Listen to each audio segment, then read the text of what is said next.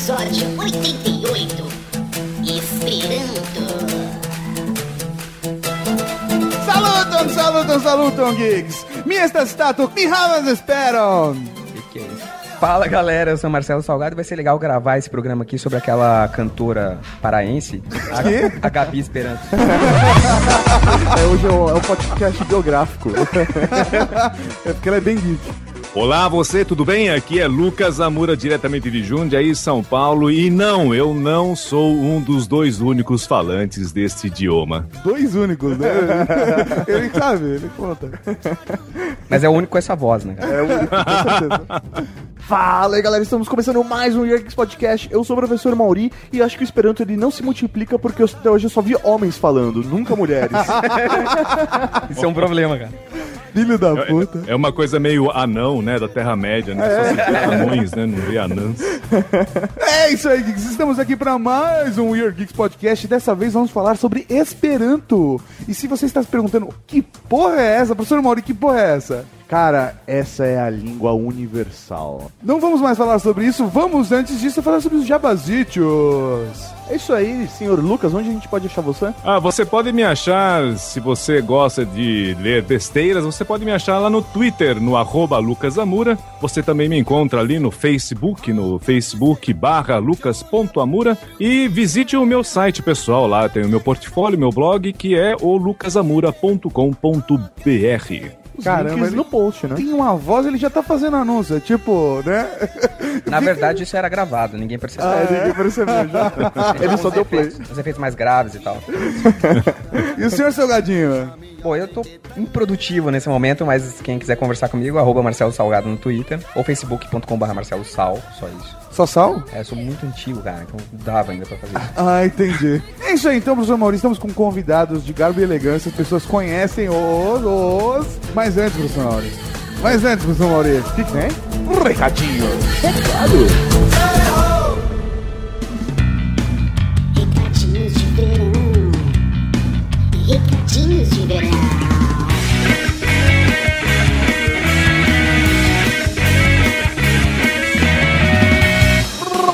Recadinhos, mano! Estamos aqui para mais um Recadinhos de Verão do Exatamente, exatamente. Não, não, não é o mesmo recadinho pra todos, a gente tá fazendo um recadinho pra cada um, com todo carinho e esmero. É, e respeito a toda a cavalaria Exato. geek. Raul. Raul. Raul.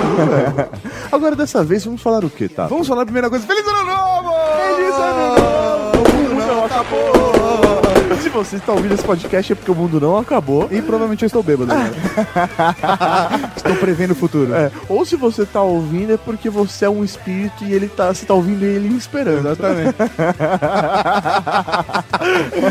ai, ai. Um podcast um pouco mais filosófico, né, dessa vez, mano? Sim, cara, ele traz todo um conceito, um novo pensamento de repente para começar 2013, cara. É, cara, era legal começar um ano com um podcast assim mais cabeça. Sim, não, eu acho foda porque é um tema que eu conhecia muito pouco, então eu acho que a Cavalaria Geek vai ficar muito contente porque ele ficou muito rico, cara, tanto com as nossas perguntas quanto pelo conhecimento dos nossos convidados, tanto o Salgado quanto o E as Lucas. piadas do Salgado. Nossa, genial, genial, genial, cara. genial, genial. É, é isso aí, galera. Aproveitem mais esse podcast de verão. Estamos na nossa programação de verão. Voltaremos em breve. O próximo podcast já será transmitido e já terá leitura de e-mails. Então, Sim. mandem e-mail sim pra gente. Como que o pessoal faz pra mandar e-mail, Maurício? É muito fácil, é só mandar para weargeeks.net Sim. ou você Ou- vai lá em contato lá no blog e mande seu e-mail para nós. É Isso aí, se quiserem mandar arte da Cavalaria Geek, tem lá na comunidade no Google Plus, pode enviar pra gente.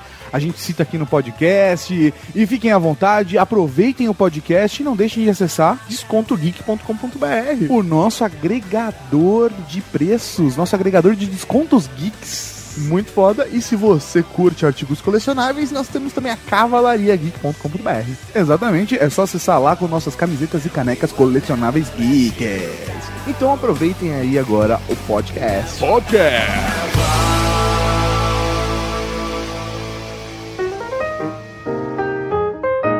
Toda vez que a gente aprende uma língua, a gente quer saber como faz para cumprimentar. Então, nós vamos aprender algumas palavrinhas bem básicas aqui. Saluton. Saluton é o oi, olá.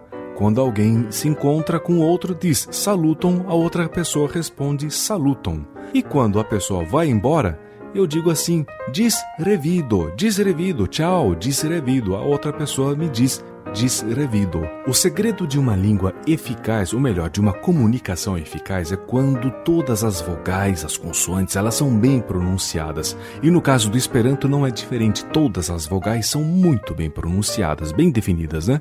A, E, I, O, U e acabou. E isso vai implicar numa coisinha muito bacana, que são os finais de palavras em Esperanto são definidas por alguns sons bem firmes de vogais. Vamos pegar uma classe de palavras, por exemplo, substantivos. Ai meu Deus, o que, que são substantivos? Substantivo é aquela palavrinha que dá nome aos seres e coisas. Por exemplo, carro, cavalo, livro, homem, mulher. Essas palavrinhas são substantivos. Só que você percebeu, carro, cavalo, homem, mulher, não tem uma regra de finalização. É, um acabou em outro, acabou em M, o outro acabou em R. Em Esperanto, todos os substantivos, todos eles terminam na letra O. Todos. Então, como é que você vai falar carro? Você vai falar automobilo. Cavalo, você fala chevalo. Bem definido, né? Tem que ser um O bem redondinho. Não pode ser aquele U que a gente faz em português aqui no Brasil, né? Cavalo, carro. Não, é automobilo, chevalo, livro você vai falar libro, homem você vai falar viro. Ah, e agora mulher, como é que fica? Fica virino. É isso aí, desrevido.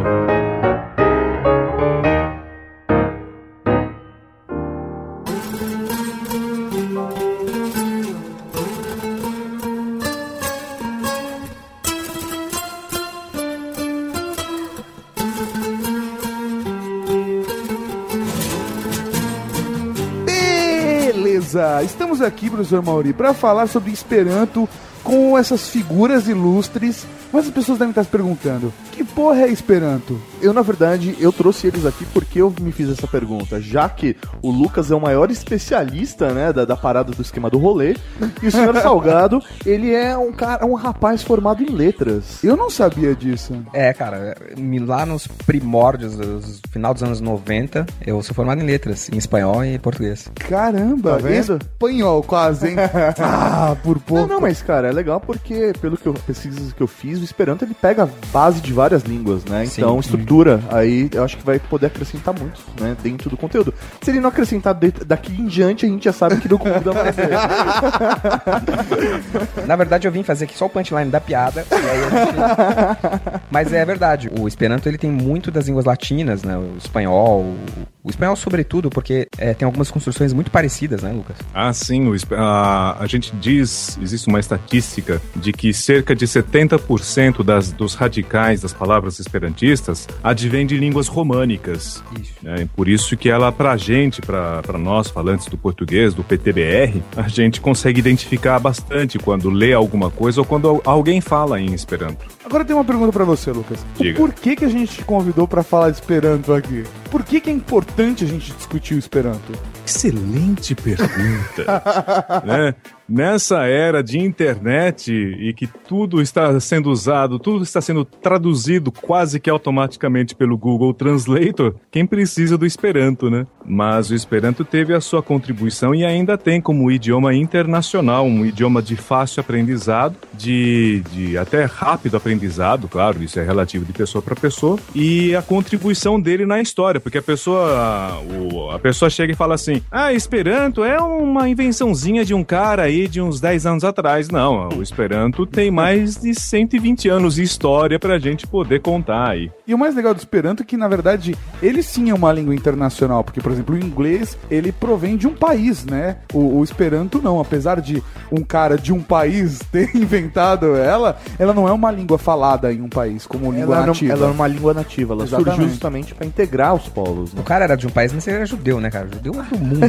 É verdade, não, isso é verdade, isso é verdade. É, exatamente. O o Esperanto não. Embora existam aí tentativas que eu saiba de gente querer comprar terras de, de alguns países aí pra reunir os esperantistas só naquele lugar lá e fazer nascer uma nação esperantista. Você tá de zoeira. É, Isso não existe, né? O inglês, eh, como você disse, o inglês tem aí toda a sua história, toda a sua trajetória de, de idioma, é quase um ser, é como se fosse um ser vivo mesmo, né? Que veio evoluindo como idioma nacional. E o Esperanto não, ele nasceu da cabeça de uma pessoa, o que faz dele ter a, a característica de um idioma artificial. Né? Os esperantistas não gostam muito dessa, dessa expressão idioma artificial porque dá uma ideia de, de uma coisa mal feita ou de uma coisa elaborada pra, para um, um uso descartável. Entendi. Mas a verdade é essa. Uma coisa que é muito legal a gente falar é por que, que a gente convidou você pra falar de Esperanto?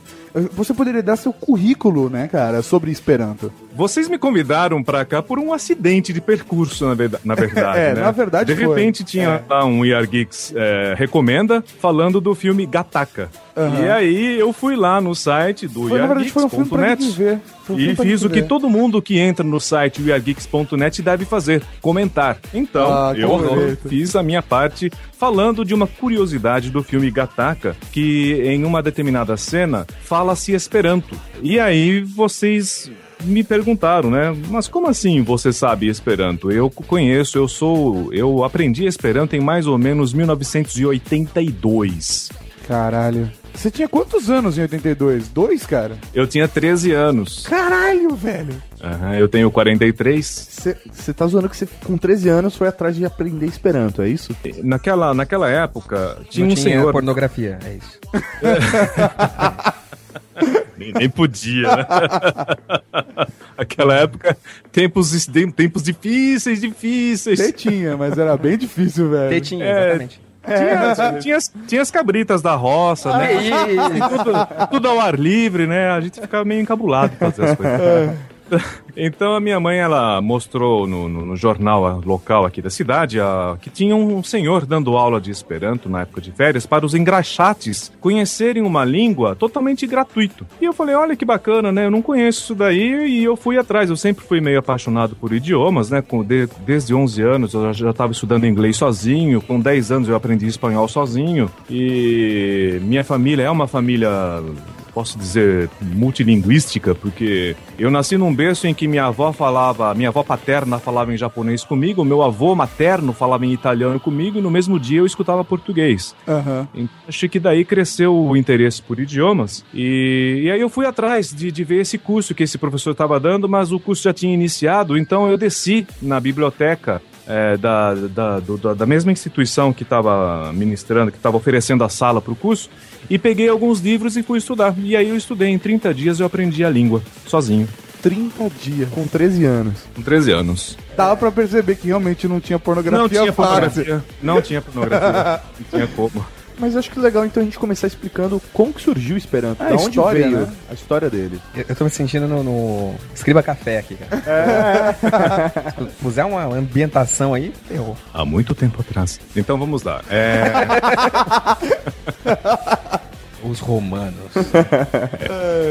o, o Esperanto, o- ele surgiu com um polonês, um judeu polonês, na verdade, chamado Luiz Lázaro Zamenhof, na, numa possível tradução para o nosso português. Ele era médico oftalmologista, ele nasceu em 15 de dezembro de 1859, em Varsóvia, na Polônia. E a gente tem que lembrar uma coisa, nessa, nessa época, naquela região da Europa principalmente, ocorriam conflitos terríveis por causa da nacionalidade da, da- dos povos ali. Então, no bairro onde ele morava, ele tinha o conflito dos judeus com os russos, dos russos com os alemães, os alemães com os poloneses. E ele assistia muito esses conflitos que muitas vezes eram sangrentos. E ele sempre foi uma pessoa muito preocupada com essa essa coisa desde criança. É, Por que, que as pessoas estão brigando por nada? Um, um, um amigo dele abriu a boca e o outro foi lá e deu pauladas na cabeça por nada, simplesmente porque falou numa língua estrangeira. E se as pessoas pu- pudessem se comunicar? Então ele sempre teve essa ideia do, da comunicação fácil entre as pessoas. Com isso, ele foi é, estudando, desde criança também, ele foi estudando maneiras de fazer com que as pessoas pudessem ter essa comunicação eficaz e rápida. E aí, com 19 anos de idade, ele, ele lançou um projetinho na casa dele chamado Língua Universal, ou na, na pronúncia da, da língua que ele criou, do protótipo, seria Lingve Universala. E ele chamou os amiguinhos dele, bom, 19 anos já não são mais amiguinhos, né? É, é. Depende, Chamou- depende, depende. Michael Jackson até os 40. 哈哈哈哈哈哈！哎哎。Pois é, ele chamou os amigos dele, a mãe dele fez lá um bolinho e fizeram uma comemoração da- do surgimento da língua universal que ia trazer paz para todo mundo. Aí o pai dele chegou e cortou barato. Falou: o negócio é o seguinte, agora você já saiu da escola, você tem que estudar e eu tô mandando você lá para Moscou, você vai estudar medicina. Na, na verdade, essa parada toda do, do idioma universal também gerava conflitos, tanto quanto o outro idioma, né? Ah, sempre teve, né? Essa, a, a busca do idioma universal, ela não é do século XIX, ela é muito anterior. Ela vem lá dos filósofos gregos, ela passa toda a Idade Antiga. E aí, quando um inventa uma forma de falar, o outro não vai gostar, porque falou: ah, você usou a influência da- da- das, das suas nacionalidades por aí perto, eu quero uma coisa que Aham. esteja mais próxima da minha, por aí vai. E ele teve esse conflito também, né? Quando ele começou a criar isso daí. Ele teve que aceitar o caminho que o pai propôs pra ele, né? Porque Ele os judeus na obrigado. época só podiam ser professores ou médicos. É, exatamente. Na, na época, não os judeus não tinham muitas escolhas profissionais. Se quisessem seguir carreira, ou era médico ou eram professores. Ou iam abrir seus próprios negócios, que os judeus eles são bastante bons nesse quesito. Mas o pai dele já era professor, então ele falou: não quero que você seja professor, quero que você seja médico. E mandou, mandou ele pra pra Moscou. Ele, e assim que ele saiu de casa, o pai pegou todo esse material de língua universal que ele tinha criado e botou fogo. Cara, que triste, né, velho? Destruiu tudo, destruiu tudo.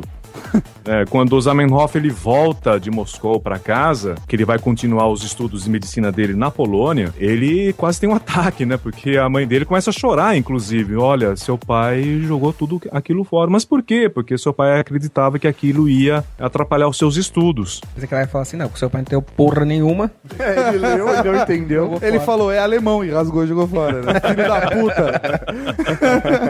E aí o que aconteceu foi que essa destruição foi ótima, foi excelente? Porque foi o impulso que ele precisava também, né? Pra Pra, criar poder voltar.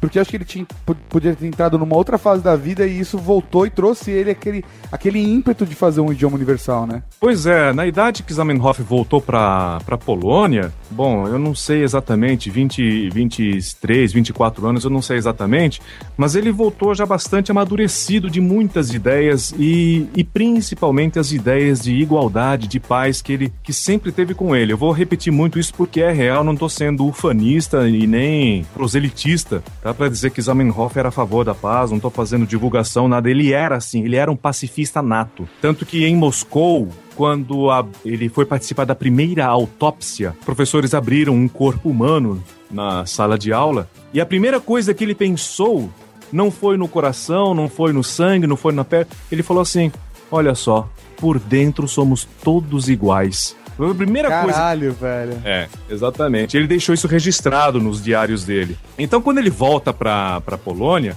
ele vem com ideias bastante amadurecidas, ele vê aquilo, claro, o pai destruiu, pô, que saco, agora eu vou ter que começar tudo do zero, mas peraí, eu tô com... Será que não pode ser assim? Será que não podia pegar as ideias do russo assim, do latim assim? Porque ele, ele já era um poliglota nessa época, né? Ele tinha que saber latim, porque latim era a língua da ciência, o grego também era uma, uma língua ensinada e muito transmitida naquela época pelas questões científicas. O polonês, obviamente, eh, o Yiddish ele falava, o, o alemão e o francês ele tinha excelentes noções e com o tempo ele foi aprendendo inglês, espanhol e italiano. Caramba, velho. Imagino É. que russo, né? Porque eu acho que. Porque senão ele não ia catar ninguém na Rússia. Cara, Não, criando ele- idioma, ele não ia pegar ninguém de qualquer forma, né, Ele velho? falava russo com perfeição e o Era, hebraico era também. melhor ele falar assim, "Mo- vem cá que tá frio. Vem cá que tá frio, né? Tá na Rússia. E aí ele, ele renova todas aquelas ideias da língua universal e- e- e faz um projeto inteiramente novo e muito mais refinado. Então, em 1887, dia 26 de julho, ele lançou esse livro, esse primeiro manual de língua internacional de autoria do Doutor Esperanto, que foi publicado originalmente em russo e foi a- a- o nascimento, a certidão de nascimento do Esperanto. Mas o Esperanto não foi a primeira língua universal, né? Não, já não. tiveram já tiveram outras outras tentativas, Tentativas. né, de, de, Sim, de teve- realizar essa, né, cara? Muitas, muitas tentativas, muitas. É, é, as mais notórias do século XIX é, Só do século XIX. É só do século XIX. Eu não vou voltar muito porque tem outras tentativas. né? Então, lá atrás tem muitas outras tentativas. Mas no século XIX tem duas tentativas mais notórias. Ah, uma é a Sol Ré Sol, que é uma língua baseada em notas musicais. Cara, eu não sei, eu nu- nunca fui atrás dessa língua para entender o que, que, como ela funcionava. Mas eu imagino que você deve falar cantando, né, para entender, ou falar assobiando. Ou simplesmente falar dó, ré, mi, mi, mi, fá, fá, Só fá, sei- sol. Só sei que Alguma coisa assim, né? Você Só dó, si, ré, lá, por exemplo. os, os gaúchos iam ter muita facilidade com essa língua. Ou você fica solfejando, né? Solfejando na frente do outro. Eu imagino, eu imagino o, o que seria o Gangnam Style né, traduzido para o Sol Sol, né? Certamente é um palavrão, velho. E, e a outra tentativa, que foi a mais bem sucedida tentativa de língua uh, internacional do século XIX, é uma língua chamada Volapük. Né? Tem que fazer biquinho para Nossa falar. senhora, pique. é, Volapük. Ela foi criada por um, por um padre alemão, Johann Martin Schleyer. E esse padre alemão, ele pegou a, a língua alemã, o sueco, norueguês e dinamarquês, ou seja, ele pegou as línguas germânicas, teutônicas, anglo-saxônicas e juntou tudo e fez um idioma. O mais difícil do mundo, né? Porque ele pegou né? o alemão. Isso foi a mais bem sucedida, né, cara? Por incrível, por incrível Ô, Lucas, ele, ele era pareça, padre, ele deve ter feito também uma festa com os amiguinhos, né? Filho da Ou seja, ele criou o Volapica antes, né?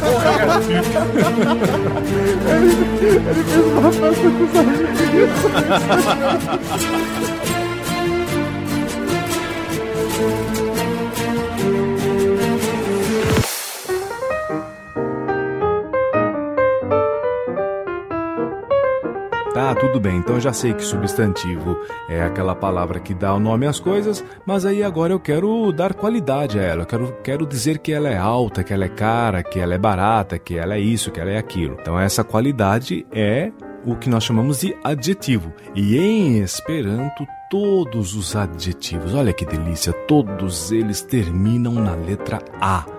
Bem aberto, aquele A. E aí você vai falar assim, por exemplo, inteligenta telefono.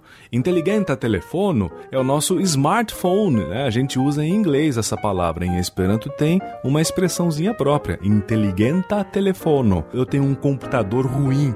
Né? Então eu digo que eu tenho um computilo malbona. Olha, computilo terminou em o substantivo, malbona é o adjetivo dele, é o ruim, computilo malbona. E aí eu tô afim mesmo é de comprar uma televisão grande, então eu quero um televidilo granda.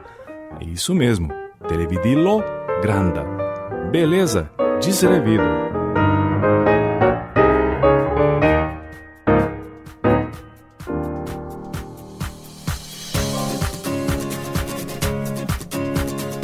Por incrível que pareça, o Volapük ele, ele funcionou como língua escrita e as pessoas ficaram maravilhadas pela facilidade. Por incrível que pareça, tinha facilidade na língua, na parte escrita dela. Ela é uma língua muito lógica, muito matemática. Que legal. O erro do. Não sei se foi bem um erro, né? Mas ah, o Volapük ele apresenta muitas, muitas dificuldades, primeiramente na pronúncia. Eu não sei, algum de vocês sabem alemão aí? Não, não. Não é, minha, não é uma língua que é mais próxima do. do... É, assim, o, o mais próximo do anglo-saxão que eu tenho é inglês.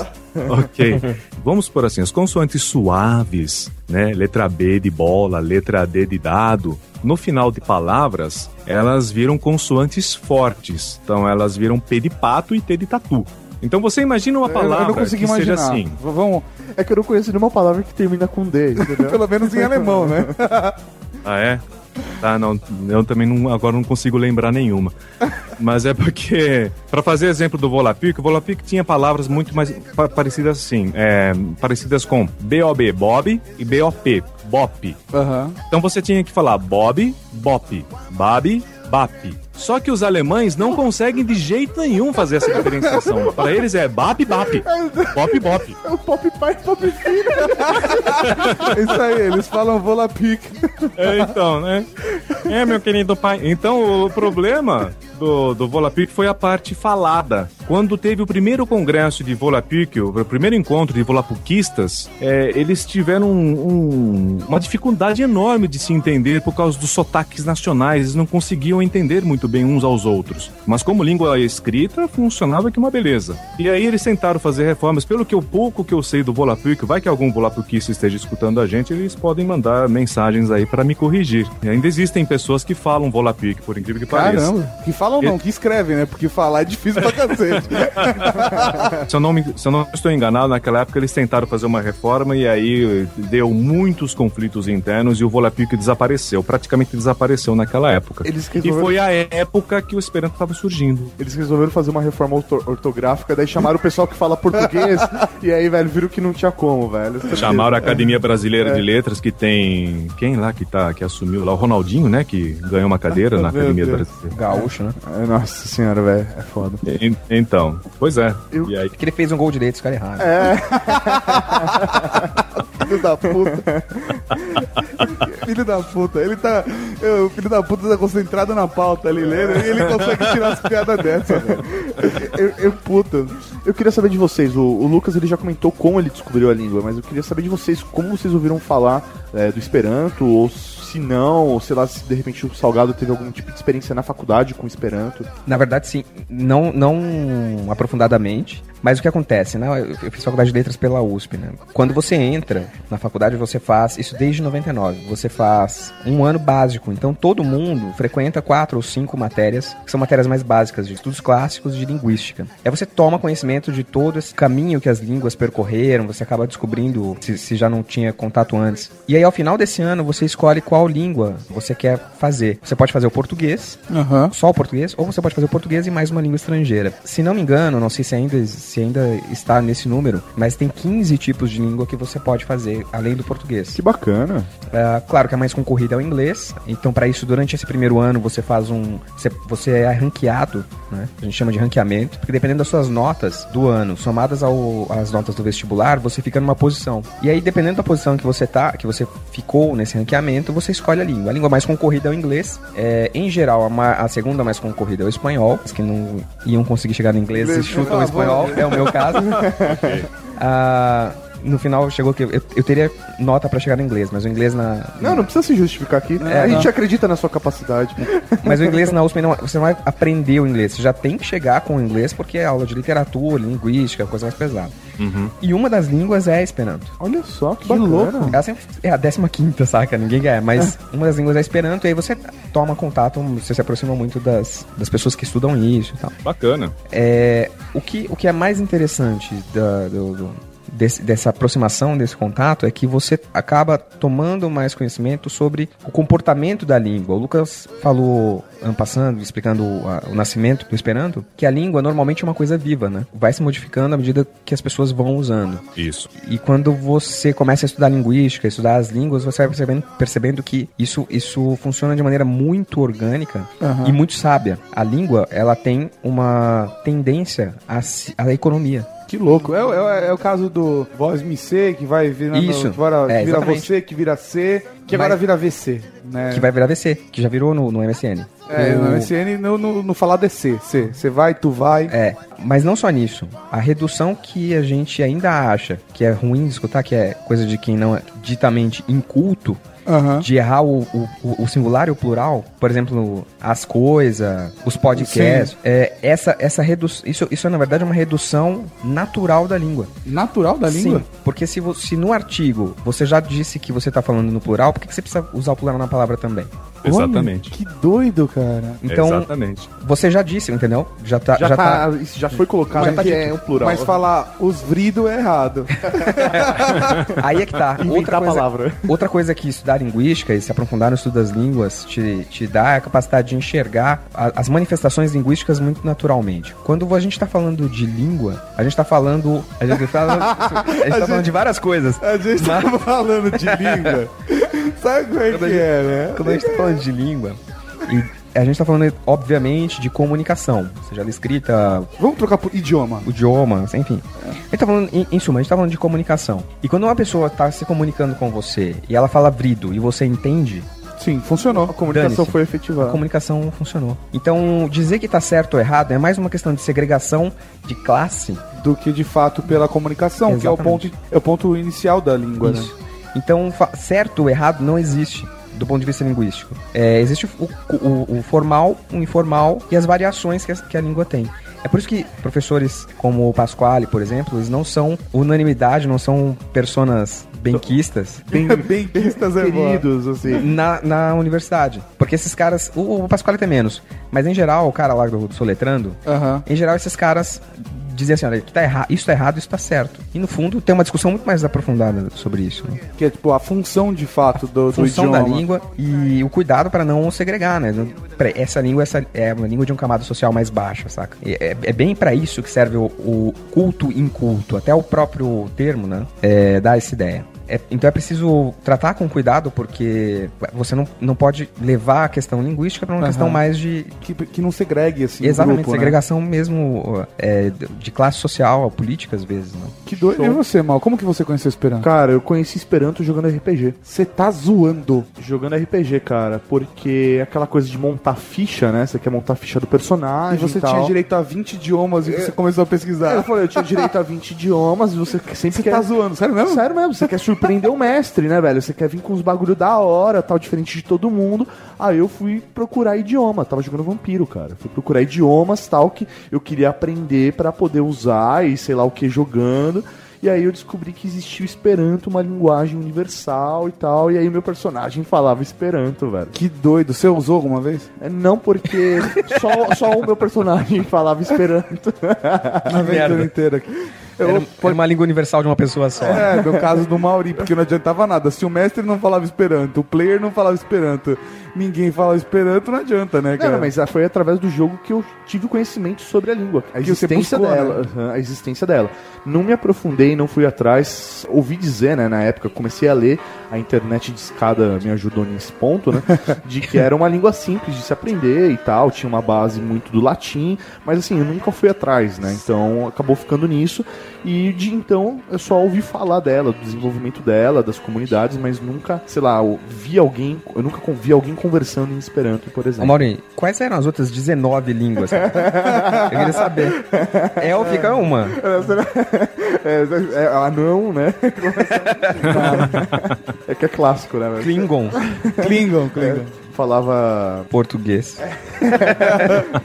Eu sempre tem o dracônico, dracônico, né? Ah, não, mas quando se fala trata de vampiro, não, né, Mauri? Não, Não, vamos não, queimar o filme. Vampiro é outra coisa. Não, vampiro era passava em tempos atuais, então era tipo, sei lá, falava inglês, português e esperanto, porque eu era descolado, entendeu? Você não tá tão errado, viu, Mauri? Porque no filme Blade Trinity de 2009 é um filme de vampiros e o Esperanto é usado no filme. É verdade. Caralho, velho. Sério mesmo? É, Eles se Sério? basearam, eles, eles basearam um filme na minha ficha de RPG. Filho da puta. e você, Tato, velho, como você chegou no, no Esperanto? Eu tava lendo um livro e era um livro espírita e o livro citava o Esperanto como um idioma falado pelos, pelas pessoas do plano espiritual. Eu achei isso muito curioso, que porra é essa, né, cara? E aí, graças à internet de escada também, com- outro motivo, na verdade, eu acabei encontrando o Esperanto. Assim, era pornografia aí sem querer abrir um pop-up do Esperanto. Sim, exatamente, mano. Aumente o seu esperanto. Não, cara, não tinha isso. Ó, mas é, é o fato de você ter lido isso nesse livro explica muita coisa da- da- da- das cartas do Chico Xavier. Né? Tava escrito em esperanto aquela bagaça. Na verdade, eu, eu peguei uma, aprendi uma base na época e algumas frasezinhas que, meu, já não me lembro mais, obviamente, mas, por exemplo, parte das minhas senhas são em Esperanto. Eu ainda escrevo as minhas senhas de e-mail tal. Se a pessoa falou, ah, caralho, fica mais fácil de descobrir a senha dele. Não, não fica. Então, é em um idioma específico, mas a, a grande graça é eu ainda uso assim Esperanto para criar senhas, mas eu não passo disso, sabe? Eu tenho muita curiosidade de aprender, na verdade. E eu provavelmente vou cobrar o Lucas agora para me dar aulas, mas É ele que vai te cobrar, cara, desculpa. não porque ele falou que vai dar de graça para mim. Eu não dou nada de graça, não dou. Só pagando, né? Lu? que ele me empresta de graça. Beleza, só uma curiosidade, viu, Marcelo? Sim. Meu, meu, primeiro, meu primeiro vestibular foi na FUVEST, isso lá em 80 e sei lá quando. E foi em letras sânscrito. Sânscrito. E foi, o, e foi o último ano que teve a cadeira aberta de sânscrito para vestibular. No ano seguinte já não tinha mais. É, chegou a voltar depois. Ah, é? É, mas é, é que quando você se. Quando você fez FUVEST, a maneira de se de escolher a língua era logo no vestibular. Então você não tinha nenhum É. contato com a universidade. Você já optava pela língua na, na ficha de inscrição do vestibular. Em 99 isso mudou, a partir de 99. É, Eles Ah. passaram a fazer o ranqueamento. Quando eles criaram o ranqueamento, uma dessas 15 línguas que eu falei, não Era era, um. RPG isso, Não era um RPG. não era. mas uma dessas 15 línguas era, era o sânscrito. Ah, É, bacana. depois fechou de novo porque não tem quem faça. cara. Não tem, não tem quem. É. Mas, mas de vez em quando volta, assim, sempre Eu, eu cheguei, eu cheguei aí lá na, na biblioteca de, de letras lá da USP e copiar uns livros de sânscrito e lá trouxe tudo pra casa. É. O mais assustador é copiar uns livros. Porra, velho. Estamos falando da década de 80, tudo bem? Mimeógrafo era o máximo né, da tecnologia de cópia. Não, é, obra de arte foi ele ter achado o livro na biblioteca da USP nessa época, cara. Cara, eu, ach- letra. eu achei cada coisa bacana em sânscrito lá que eu, eu, eu fiquei, eu acho que o dia inteiro lá babando em cima, em cima dos livros. Por isso que estragou. Aí fechou a cadeira, não tinha livro. Fez a cadeira, já Que babado.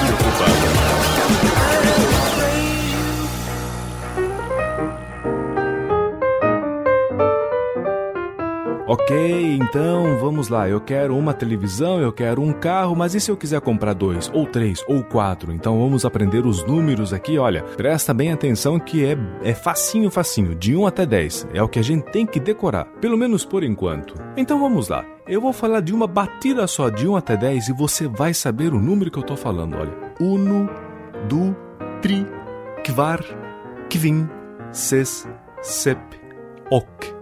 Now, Deck. Ah, beleza. Então eu tenho uno, du, tri, kvar, kvin, ses, sep, ok, nau, deck. De 1 até 10. Agora eu quero falar o 11. Em português eu tenho uma palavra própria para o 10 mais 1. 11. Mas em Esperanto não precisa não. Eu pego o 10 e coloco 1. Ué, não fez o 11? Deck, uno, 11. E o 12? Deck, du, 10, 2. E o 13? Deck, tri, 10, 3. E o 15? Deck, que vim, 10, 15. E assim eu vou até o 19. Ah, então eu tenho. Então eu vou ter que decorar a palavra 20, porque 20 é uma palavra diferente. Não, 20 não são duas vezes 10. Então você vai colocar um 2 na frente do 10. Do deck. Olha que simplesinho. Do deck são dois 10. Então 25 é do deck que vim. Olha, 2, 10, 5. E assim eu vou até o 99, o now deck now. Aí eu tenho que decorar uma palavrinha que é o 100. Cent. E depois eu tenho que decorar a palavra mil. Pronto, olha que simples. Eu decorei de 1 até 10, decorei o 100, decorei o mil. Eu já tenho aí pelo menos, pelo menos umas 999, 1999 combinações antes de um milhão. Facinho, hein? E olha, em poucos segundos, hein? Beleza? Desrebido.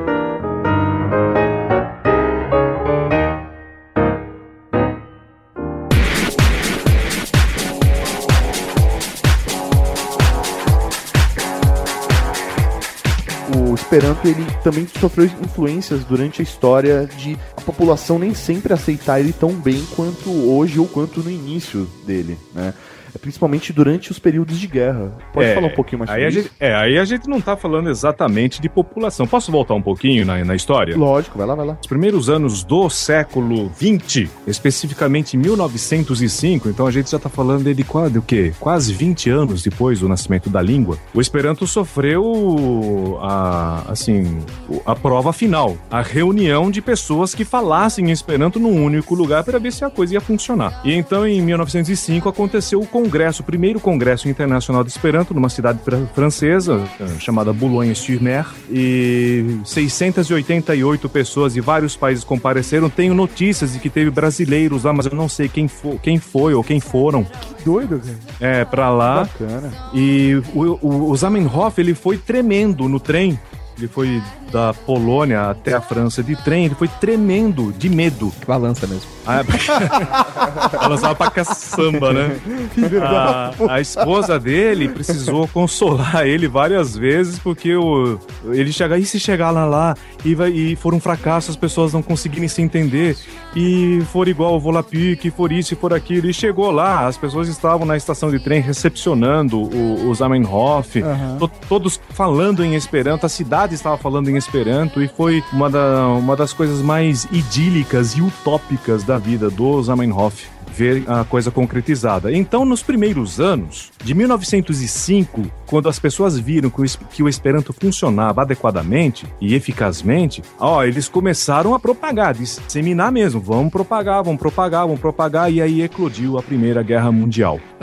Que 1905. legal, né, cara? Bem nesse momento onde as pessoas estão é, trabalhando para um, pra um ideal positivo da humanidade, né? Vamos todo mundo aqui se entender, né? De É. alguma forma, eclo- eclode uma guerra mundial. e Eclode uma guerra mundial e quase que ferra com tudo. Zamenhof morreu nessa época de em parte de tristeza por causa da guerra, em parte, né? os pacifistas eles são assim, né? eles se deprimem Sim. com essas, eh, esses acontecimentos horríveis que nós conseguimos fazer. E ele morreu em, em 1917. A guerra estava correndo já e após a guerra, após o, o fim da guerra, é claro, né? Tem que ser após o fim da guerra. Então, após a guerra, os países se juntam para tentar um, sei lá, um diálogo pacífico entre eles e formam a- aquela que seria a predecessora da ONU, a chamada Liga das Nações ou Sociedade das Nações. E um fato curioso para isso, por que, por que eu estou citando, é que vários embaixadores da, que estavam na Liga das Nações pediram que o Esperanto fosse adotado como língua de trabalho. Que Que- bacana. e é um conceito muito legal, né? Porque por ele não ser um, um idioma é, de nenhuma nação, né? Ele vai ser neutro. Ele né? acaba sendo neutro, né? Então, é, é- exatamente. Pelo fato dele ser neutro, ele não invoca sentimentos nacionalistas de nenhum lado. Mas um dos lados, ele era, ele era mais igual que os outros, né? Que era, que era o lado francês. E o embaixador francês vetou, e nesse veto ele foi acompanhado pelo embaixador britânico. Porque na época, a gente tem que lembrar que nessa época a França tinha posses na Ásia, a, a Inglaterra tinha um império no planeta inteiro. E eles não tinham esse, esse negócio de igualdade, não. A minha cultura tem que ser disseminada, a minha economia tem que ser a maior. Que se É, for e- parar pra pensar, na verdade, até, por exemplo, a minha mãe teve francês na escola como um dos idiomas. Sim, sim. né? E, e isso aconteceu bastante até ser trocado, por exemplo, né, por acaso, pelo inglês. Então, é um realmente, acaso assim, bem entre aspas. É, exatamente, porque é, culturalmente era interessante para essas duas, para esses dois países disseminar a linguagem do idioma deles como um idioma básico, É, né? um idioma para todos. E remete até aquilo que o Salgado falou quando ele é, falou sobre o estudo da língua mesmo. Que o fator econômico ele é determinante para ver qual língua vai ser determinante ou o caminho que essa língua vai, vai chegar. O que provavelmente aconteceu, né? Provavelmente não, foi o que aconteceu na Liga das Nações. O poder econômico determinou que cada um puxasse a sardinha pro seu lado Lógico. e querer impor a sua língua como principal ou mais importante, né? O É, Super-Homem, sempre- o Batman, a Mulher Maravilha. Mais ou menos aí, né? E aí o que aconteceu é que a Liga das Nações ela falhou, ela falhou gravemente porque ela não conseguiu impedir a Segunda Guerra Mundial. Então a Liga das Nações foi desfeita, né? Já tinha micuinhas né? na, na- na- na sua formação. É, com a eclosão da Segunda Guerra, ela, ela se desfez completamente. E aí entra aquilo que o Tato estava querendo dizer sobre a perseguição do Esperanto na Segunda Guerra Mundial, especificamente nesse período, O Esperanto foi muito perseguido, principalmente por Hitler e seus capangas nazistas. Hitler escreveu uma obra que muita gente conhece, chamada Mein Kampf, Aham. a minha, minha luta, e ele escreve especificamente lá que o Esperanto era uma língua que seria usada pela conspiração judaica assim que eles conseguissem a dominação mundial. Meu Deus, cara, que, que agressivo, né? Devemos lembrar que o criador do Esperanto era judeu, né? Exatamente. Então, o que aconteceu? Ele começou a perseguir esperantistas. A família do Zamenhof praticamente pereceu nos campos de concentração. né? Os que sobraram foram despachados por trem, foram escondidos. E realmente tem um relato do bisneto do criador de Esperanto. Eu não sei se ele ainda é vivo, mas eu escutei um relato dele é, de como ele, eh, a mãe dele colocou ele no trem, ele foi pra França e mudou de nome. Criança ainda mudou de nome. Só depois adulto é que ele descobriu que ele era da família Zamenhof. Caramba. Caramba, velho. Sabe o que é mais impressionante? Você pensar num, num mundo, num globo onde ele não é tão interligado como é hoje. Você vê, assim, uma língua que foi criada por um polonês se espalhar de uma tal maneira a Hitler se preocupar com ela e colocar isso como uma preocupação da dominação dos judeus. Sim. Você entendeu? Hoje, isso al- algo do tipo acontecer é é muito fácil por causa da internet. Tudo se espalha muito fácil. Pro Esperanto chegar nessa posição, nesse, nesse conhecimento mundial, é porque realmente ele agradou e as pessoas levaram isso pra frente. Tinha relevância. E eu acho que Tinha uma coisa relevância, isso que acabou fudendo também com o Esperanto é que depois da Segunda Guerra Mundial tem toda essa questão da cultura americana começar a ser espalhada fortemente, até por conta do fortalecimento econômico do país. Sim, né, novamente. Ah, sim, e aí a claro, gente claro. tem os filmes, as músicas e, Exatamente. e aí acabou é, acabou acontecendo o processo que existia antes com o francês, de que o inglês se tornou uma língua internacional, né? É, exatamente como é, esse é o discurso de todas as escolas de inglês que você pode ir pra qualquer lugar do mundo falando inglês que você vai ser compreendido, né? Pois é. é... Inclusive pra França. Inclusive não vão França. gostar. Não vão gostar, entender. mas vão entender o que é pior, né? Eu tive essa experiência na França, né? Eu não falava francês na época que eu, eu fui pro Japão. Não tem nada a ver, né? Mas é que eu parei na França e fiquei um dia inteiro na França a caminho do Japão. Eu usava o inglês, eu chegava pros franceses e perguntava educadamente, né? O ingênuo, né? Viajante de primeira, primeira vez, né? Você entende inglês? A pessoa balançava a cabeça no sinal que entendia. E um deles falou especificamente pra mim, porque ele falou devagar, até em francês eu conseguia entender. Eu entendo inglês, mas vou responder pra você em francês.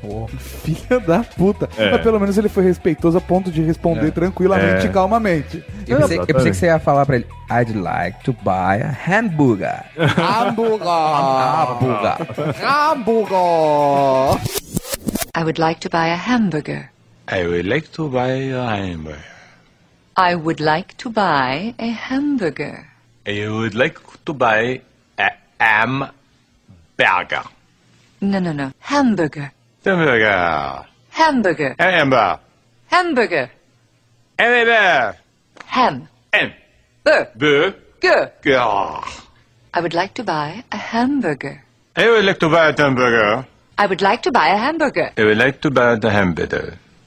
Hamburger. I would like to buy a hamburger. I would like to buy a hamburger. I would like to buy a I hamburger. would like to buy a hamburger. I would like to buy the burger. I would like to buy a hamburger. I would like to buy a hamburger. I would like to buy a hamburger. I would like to buy a hamburger. I would like to buy a hamburger. The burger. I'd like to buy a hamburger.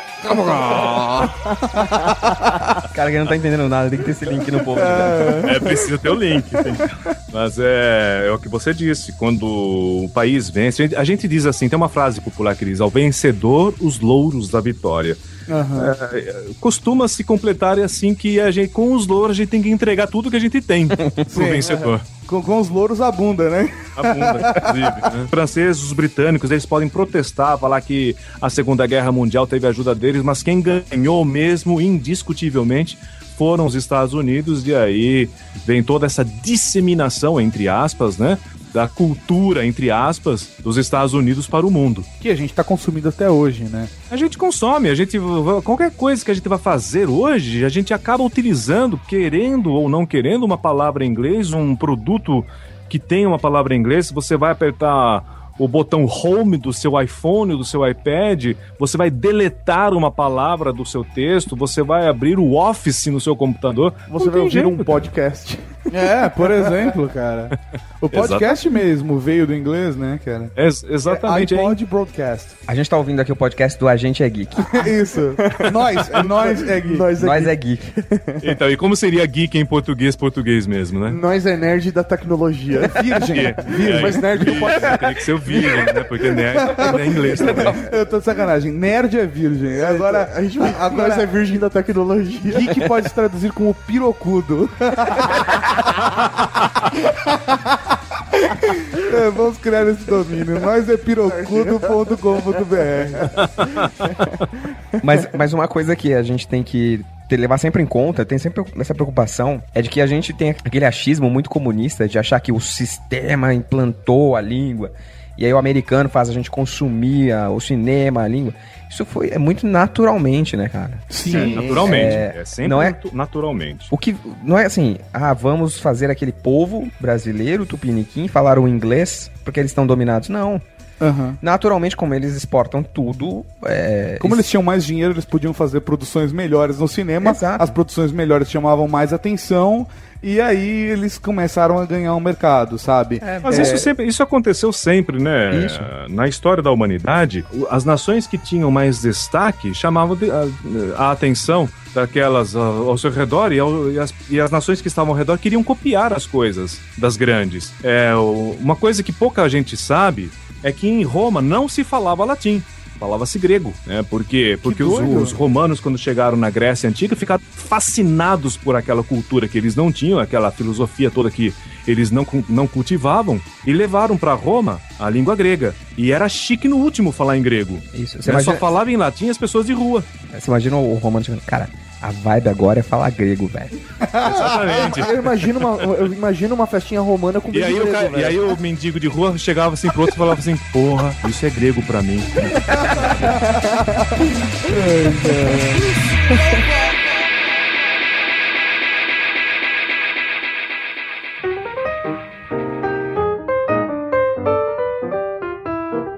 Falamos aí de comprar um carro bom, um computador bom, um smartphone moderno, moderna, inteligenta telefono. E agora, hein? Eu, eu tô comprando, eu vou comprar, eu comprei essa coisa que exprime a existência, a ação, né? O estado que eu tô realizando tudo isso se chama verbo. Ah, em português eu tenho um milhão de conjugações, não é verdade? A gente fica até com medo quando se lembra daquelas aulas sem fim de português. Só que em Esperanto é muito mais fácil. E eu vou dizer por quê. Tem só três tempos. Presente, passado e futuro. Acabou. Aí tenho dois modos, que é aquele modo condicional. Ah, que, que é isso aí? É aquele modo em que eu digo se eu fosse, se eu quisesse, se eu isso, se eu aquilo, entendeu? E tem o modo imperativo. O imperativo é faça, corra, compre, escute. É, então vamos lá. Em Esperanto, todo verbo, todo, todo ele termina com a letra I. Então, ouvir é audi, audi, ouvir. Eu escuto, eu ouço é miaudas, miaudas. Você ouve vi-audas. Ele ouve li-audas. Olha, não tá mudando. Você percebeu que não tá mudando de pessoa para pessoa? E não vai mesmo, porque não tem conjugação de pessoa para pessoa. São só três tempinhos. Então o presente dos verbos termina em as. Audas. O passado termina em is, audis, mi audis, eu ouvi. E o futuro termina em os, miaudos, eu ouvirei. Perfeito? Aí eu tenho semiaudos com us no final, semiaudos é aquele condicional que eu falei. Ah, se eu escutasse, se eu ouvisse. É, e quando eu aponto o dedo na cara de alguém e peço para ouvir o We Are Geeks, eu falo assim, Aldo We Are Geeks.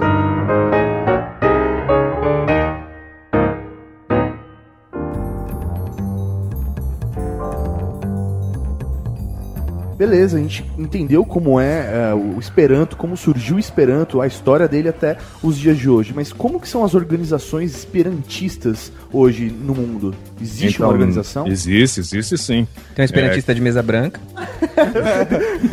Ou de mesa verde também. Esperantista de mesa branca, o de esquerda. Eu, eu, eu esperantista de sétimo dia, tenho e por aí vai. Mas é, existe agora, eu vou quebrar a tua pergunta pra fazer uma minha pergunta. Vai lá. Porque existe essa relação do Esperanto, de certa forma, com as religiões também, né? O Esperanto, por ser uma língua que tem esse intuito de ser uma língua universal e uma língua que ela é mais neutra, como a gente tinha falado, mais neutra no sentido de não prover de nenhuma nação específica, ela acabou sendo adotada por algumas religiões, né? Tem as religiões que. que as religiões mais novas, né, que surgiram no século XIX, surgiram no século XX, principalmente essas que surgiram em meio a guerras. Essas são religiões com alto.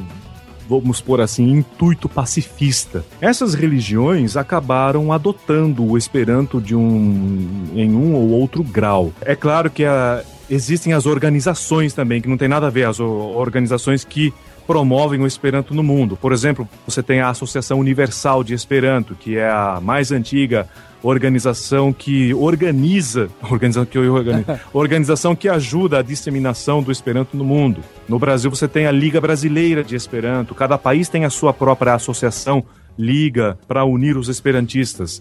E aí, no caso das organizações, cada um vai fazendo a organização que quer. Então você tem a, a Liga dos Nudistas Esperantistas, você tem a Liga dos Peladões, a Liga dos que dão cu, a Liga dos que fazem isso, né? Das escolas de samba. Ah, escola Né? de samba Esperanto, que legal. Não, você tem o Clube dos Veganos, falando sério, você tem o Clube dos Veganos Esperantistas, a Associação dos Maquinistas Esperantistas, gente que. E Porque na Europa a- a- as estradas de ferro são muito fortes, então eles têm uma tradição de, de- dos maquinistas se reunirem, só, e aqueles que falam Esperanto, porque eles vão de um país para outro, então se encontram Que na Europa facilmente. tem muito mais esse conceito, porque são países muito próximos, né? cara? Exatamente, Fisicamente né? falando. No século XIX, ainda nesse século, no começo do século XX, como não havia internet, não havia nada disso, essa proximidade ajudava para que essa vontade, né, fosse estimulada. Você imagina que até então uma pessoa, vai lá, vamos colocar o francês, ele não conseguia se comunicar com eficácia com o húngaro, porque ele teria que estudar latim, que era a língua internacional da época. E o latim, bom, Marcelo Salgado tá aí, ele teve contato com, com provavelmente deve ter contato com o latim. São no mínimo sete anos, no mínimo, de dedicação exclusiva para poder ser um fluente em latim. Sem falar que a- a- o fluente em latim é relativo, porque o som da língua é uma suposição, Exatamente. já que a gente não tem nenhum registro falado nela. O que a gente tem são verdade. as chamadas escolas de pronúncia do Isso. latim. A, a né? pronúncia que a gente ouve da igreja, o latim, eu não sei como eles chamam isso, mas sacro, não sei se é isso. Não É, sei também. Ele, ele é uma pronúncia que, assim, que é só da igreja. Não, não quer dizer... Amém. É isso. Na verdade foi chutado, é isso. Assim, É, não, tudo não chute. chutado, chutado. Acho que tinham algumas referências, É, é, mas não, não, tem, não tem nenhuma coisa que realmente. Como estrutura, Prove. né? Como que prove que É, a pronúncia era não. aquela. Não tinha o podcast do Sêneca. Sabe? Não dá pra. Não tinha como saber. E cara, eu sei lá, eu na faculdade, eu assisti aulas em salas da- das turmas de letras só pra ver aula de latim, cara. E tinha uma turma só de mulheres, né? Ah, é por isso. Ah, isso explica bastante. Eu Queria me comunicar com elas, entendeu? Aham. Sei Mas lá, sabe que na línguas- letras. Não, não, deixa pra lá. Então, nesse quesito de formar grupos específicos, né, os, os grupos técnicos do Esperanto, as religiões entraram também e formaram seus próprios grupos de apoio à língua, mas não só de apoio, de adotar a língua para poder disseminar o seu próprio ensinamento religioso específico para o mundo. E dentre, essa, dentre essas religiões, a gente tem três que são mais notórias. É, a Omoto japonesa, a Omoto é uma religião shintoísta japonesa, ela surgiu no final do século XIX, é uma religião extremamente pacifista. É, Como curiosidade, da Omoto saíram os fundadores de religiões como a messiânica e a Seichonoye, Caramba. cofundador da Oomoto, adotou o Esperanto já em 1924. E dentro da Oomoto, dessa religião, eu tive a oportunidade de visitá-la e algumas vezes eu, eu ainda ajudo essa religião em algumas publicações em Esperanto. Eles utilizam o Esperanto para divulgar os seus ensinamentos no mundo todo. Caramba, Ah, que legal. É, é muito interessante. Mas as orações não são em Esperanto, né? As orações são tradicionais do shintoísmo Shintoísmo. japonês e e é um japonês muito arcaico. Nem mesmo quem fala japonês consegue entender, né? porque eles preservaram o japonês arcaico. É, Não porque são, não são. A, a minha tia é da Seishonoye, as orações eram até engraçadas, assim. Porque é, tinha é uma língua que você não reconhece, não é, Aham. simplesmente não é o japonês. Esse é um som que todo mundo reproduz ali e adora aquele sentimento que gera. É, exatamente. Isso poderia ser um time de futebol, a torcida do Corinthians, né, cara? Também. É isso aí. É, no, ca- no caso especificamente da Seitonoye, hoje eu posso falar com relativa propriedade, as orações estão todas traduzidas ao português. Ah, é? Então perdeu um pouco daquela magia que antes era feita em japonês. É, A gente, claro, eu, eu era criança, então eu, eu achava engraçado, mas é uma. É um- quase uma canção, né, É cara? uma muito canção, bonito. é. Tá, Eu vou abrir um parênteses aqui nessa gravação. É uma canção mesmo. Eles falavam Iki toshi keru mono itamashi no. Não é assim? Exatamente, cara. Você tá, você- você sabe mesmo? Você tá fazendo de verdade? Tô fazendo de verdade, porque eu fui da Seitonoye preza. por, por algum tempo. É isso Eu que faz- bacana. Não, porque o som é bonito mesmo, mas é. Eu pensei, ou ele sabe de verdade, ou ele tá imitando bem pra caralho. Porque tá Não, muito... é, assim- é, não, era assim mesmo. E as orações na Omoto, elas são assim, E que mas falou, né? japonês mais arcaico ainda. Ele falou, I'd like to buy a hamburger. Alec do Bacarrambo, E a outra religião, uma outra religião bastante notória, e essa aqui é, ela é muito curiosa porque ela é iraniana. E, é e quando a gente fala do Irã, logo vem à Islã. mente os islâmicos, vem os fundamentalistas, os extremistas. E essa é uma religião espiritualista. Não tem nada a ver com o islamismo. Ela se chama é, fé, a fé Bahá'í. Se eu não me engano, tem barraístas aqui no Brasil, em Ulambra, se eu não me engano. a louco. sede da Bahá'í fica hoje em Jerusalém, também se eu não me engano. É uma, é uma construção muito bonita, eu já vi por fotos. E eles adotaram o Esperanto ainda na década de 20, 1920, para disseminação dos conceitos pacifistas da religião. E dizem aí os relatos históricos que a filha do Zamenhof, uma das filhas do Zamenhof, a Lídia, Lídia Zamenhof, ela recebeu forte influência do, da, do Bahá'í na formação dela como pessoa. Ah, que bacana. legal. De repente ela levou o conceito, né, aí pra frente também. É, é possível. Infelizmente, ela também pereceu na Segunda Guerra. A, Então não a levou terceira... muito longe, né? Ela levou, mas não levou muito longe. Filho da puta. O salgado hoje tá, tá pegando fogo, né, cara? Tá on fire, velho. Tá calor aqui. Como é que eu falo isso? Calor aqui. é que normalmente a gente chama ele pros temas polêmicos, então ele tá guardando todas essas piadas, velho. Manda, manda bala, vamos lá. a terceira religião, a terceira grande religião ou movimento religioso que adotou o Esperanto é o Espiritismo. O Espiritismo de Allan Kardec, ele recebeu uma forte influência de um dos grandes espíritas, chamado Leon Denis, um francês, que os espíritas o consideram como o apóstolo do Espiritismo. Não estou fazendo proselitismo nenhum, estou falando um fato. E em 1925, em um congresso espírita mundial, Leon Denis deixou bastante claro que o Esperanto podia ser utilizado para ajudar os espíritas ao redor do mundo. E já naquela época, então, os espíritas brasileiros começaram a se organizar nesse sentido. E hoje, no Brasil, é muito comum, dentro dos centros espíritas, dentro dos movimentos espíritas organizados, ter alguma, ah, alguma, algum setor dedicado ao Esperanto. Eu mesmo participei de uma coisa assim dentro do movimento espírita brasileiro.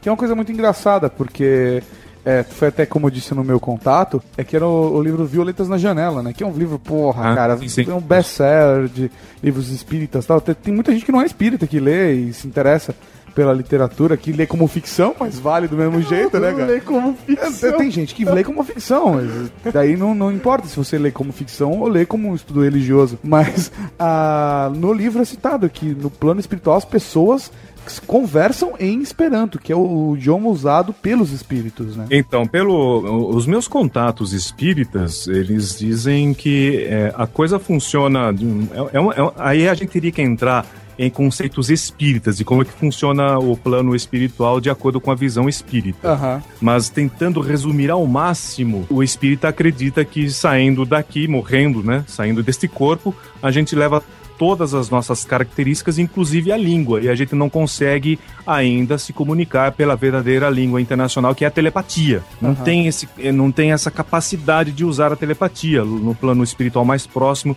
após o desencarne.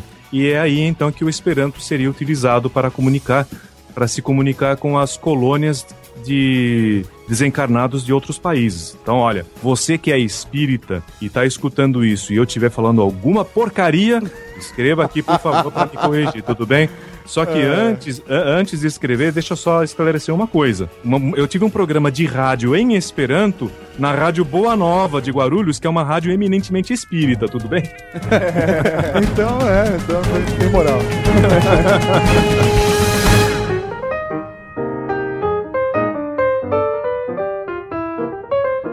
Saluton, kiel vi fartas? Então, o que foi que eu disse, hein? Eu disse, olá, como você vai? É assim mesmo que a gente pergunta em Esperanto. Saluton, kiel vi fartas? Kiel vi fartas? Aí o brasileiro gosta de brincar, né? Ah, farta tudo, farta dinheiro, farta isso. Só que em Esperanto, esse verbo, né, fartas, é o verbo como que você está passando, de saúde, de ânimo, de espírito. Então, que ele vi fartas? Ah, mi fartas bone, dankon, eu estou bem, obrigado. né? Mine bone fartas, eu não estou bem. E geralmente a gente dá aquela perguntinha, né? E você, né? Caivi? Cai é e em Esperanto. Eu vou chegar pra você um dia e vou perguntar Saluton, que ele vi fartas? E aí você vai me responder Mi fartas bone, dankon. E você vai sempre responder assim, hein? Mi fartas bone. Porque você está sempre bem. Valeu? Diz.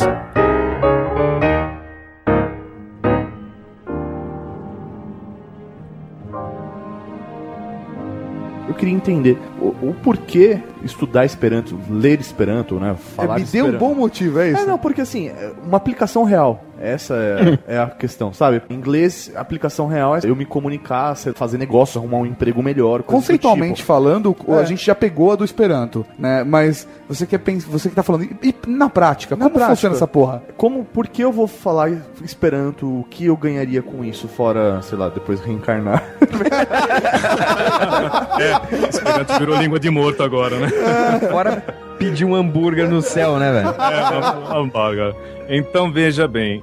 Eu não sou contra o inglês, hein? Eu falo inglês com bastante fluência. é, eu fui professor e tradutor técnico de inglês por mais de 20 anos. Amo a língua inglesa como eu amo qualquer idioma da Terra, certo? Eu gosto do inglês. Fora da Terra, caramba. não. Fora da Terra, aí, Fora da aí a Terra, gente aí- tem aí- raiva. aí- a conversar se vira, um pouquinho. Ah, Mas a pessoa chega pra mim e fala, Lucas, eu vou aprender inglês. Eu vou, eu, vai aprender inglês. Vai mesmo, tem que ir, ué, tem que aprender. É uma delícia, a língua inglesa é uma delícia. De, de se, de se falar, inclusive, é uma língua sonora, musical, gostosa pra caramba, né? É, é, dá pra fazer boas putarias em inglês. Sim, Aliás, é, as, Oh, as oh, melhores my putarias estão em inglês, né? sim, grande maioria delas.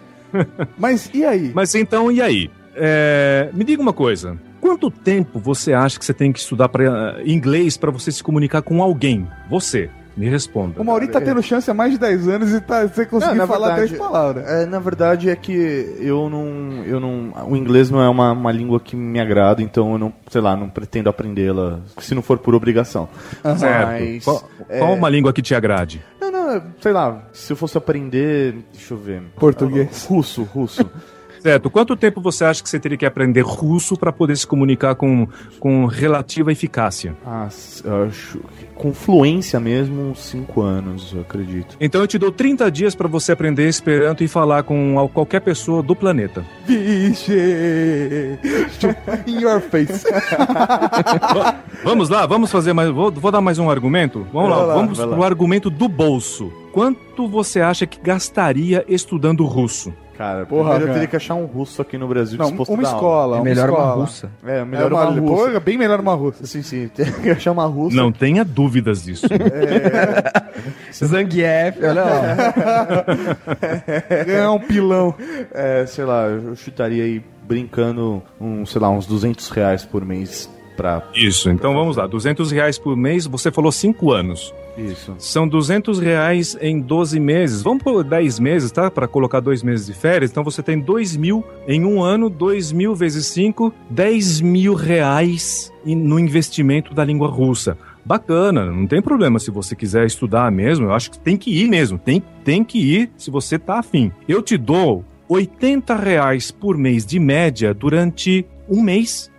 Mais dois meses para você ficar assim, aquele esperantista fudidão mesmo. Pra você ficar tam- fudido em três meses? Então, assim, de três a seis meses gastando 80 reais por mês pra você pegar vocabulário, pegar uma fluência bacana mesmo, você vai gastar num curso completo de Esperanto em torno de 400 a 500 reais, tá bom pra você? Num curso completo, completo nos três níveis? Beleza, é. E na prática, velho? Mas como é assim- que funciona o uso dela, assim? É. Porque, é, beleza, e nesse ponto eu acho que a internet é uma puta vantagem pro Esperanto.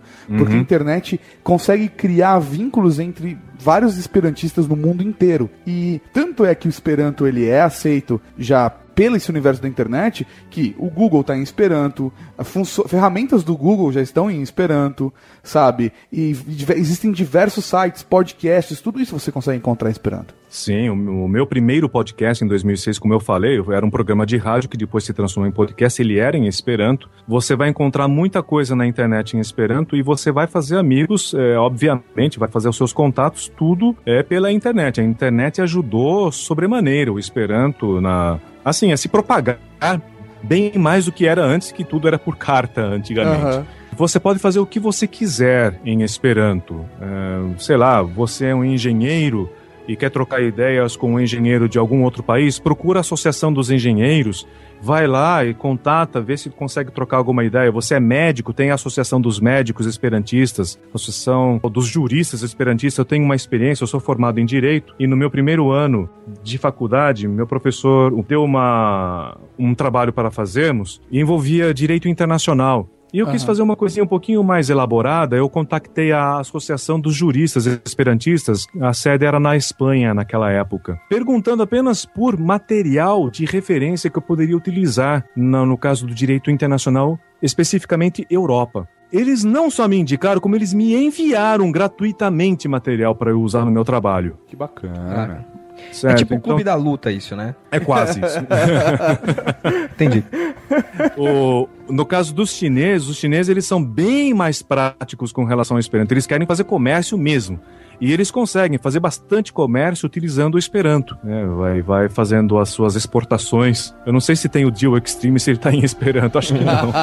Mas é isso é uma pergunta que eu queria fazer até. Que era importante. com- é, complementando, né, o, o- o meu desafio, por que fazer Esperanto? Você conhece alguém que efetivamente foi contratado, sei lá, por uma, por uma multinacional porque falava Esperanto? Coca-Cola. Não, é. Não, eu conheço alguém que foi rechaçado por ter colocado Esperanto no currículo. Eu.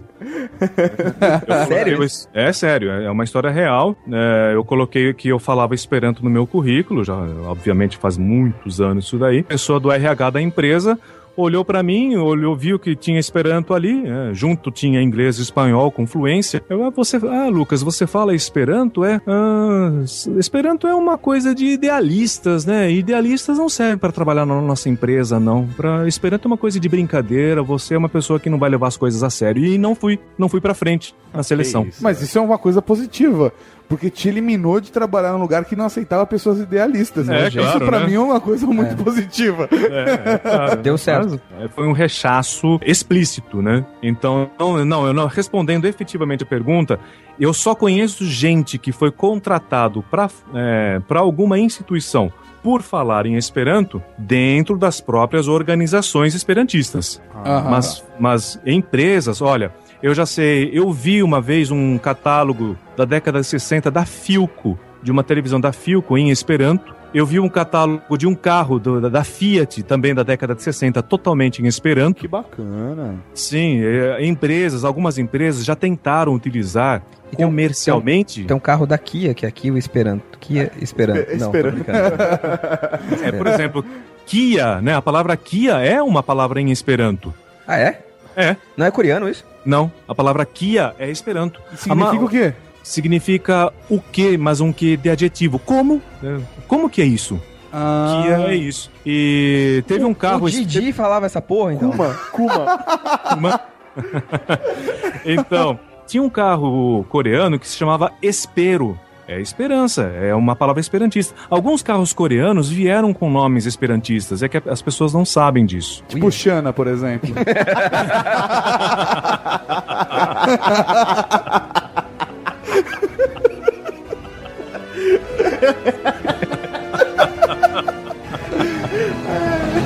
tirei o Mauri do sério, cara. Ele não esperava, a pessoa não esperava agora.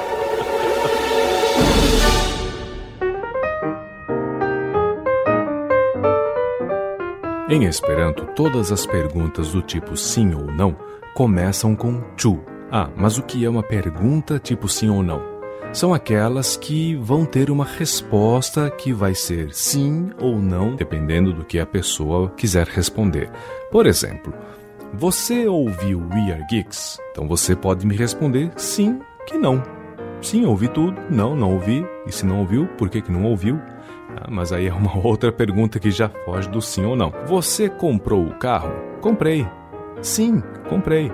Não comprei. Não, não comprei. Olha, tá vendo? Essas perguntinhas que vão implicar um sim ou não começam em Esperanto com chu. Por exemplo, Chu vi audis We Are Geeks? Você ouviu We Are Geeks? Chu vi audis We Are Geeks?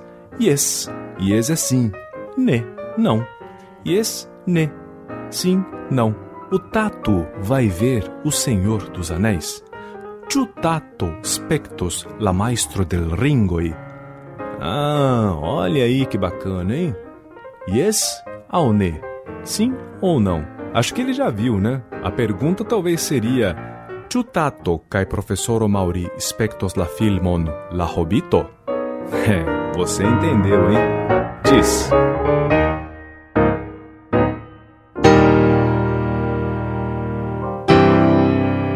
Ai, caracas. Já que entrou nesse assunto, qu- quanto tempo você é casado, Lucas? Só pra, só pra poder fazer uma pergunta. Você já catou, você já catou uma mulher que durante o sexo falava em Esperanto, assim, tipo, porque, sei lá, eu acho mal da hora quando você cata uma estrangeira, ela fala em outra língua, ela geme em outra língua, chega no orgasmo em outra língua. Em Esperanto, isso rola, cara? Você já teve essa Olha, oportunidade? rolar rola, mas eu não tive essa oportunidade, não, cara. Poxa, Eu sei. Eu que imagino, sei lá, como Que bom que você respondeu isso, porque você precisa falar assim, eu. não, rolar rola, mas não sei como que é, não. Agora eu vou fazer uma pergunta. Não, depois me ensina um chaveco em Esperanto. né? tipo, sei lá, e, e aí, bonito sapato, quer transar?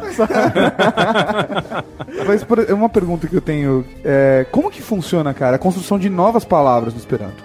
Porque, por exemplo, computador é uma palavra relativamente nova, mas Uhum. digamos, smartphone é uma palavra que ela existe em inglês, Uhum. certo?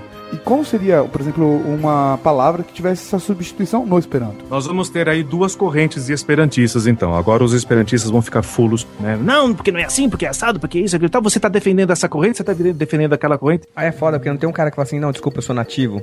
é verdade, é. Tem, né? Tem, quem- tem quem seja nativo. Como assim? nativo no sentido não de, nas- de, de, de, de nação, mas de nascer falando esperanto. Porque famílias, existem famílias que. que Primeira língua que o cara aprende. Sei lá, o cara, o cara é alemão, Maluco. casou com uma, sei lá, chinesa, os dois só falavam em Esperanto dentro de casa e nasceu a criancinha que fala Esperanto. Ou aqui no Brasil tem, aqui no, eu- em Campinas eu tenho um grande amigo que conheceu a mulher dele pelo Esperanto, os dois só falam em Esperanto dentro de casa e os dois, dois ou três filhos dele, não sei quantos ele tem agora, falam em Esperanto desde que nasceram. E aí o português é uma segunda língua pra eles. O português é uma segunda língua e só é usado fora de casa. Bacana. Então tem duas correntes. Uma corrente de, uma corrente de esperantistas diz a, diz a seguinte: que a palavra tem que ter ou a, a sua tradução original, no caso do smartphone. Smart é esperto, Aham. fone, telefone. Então eu poderia traduzir alguma coisa parecida com isso como espertofono em Esperanto.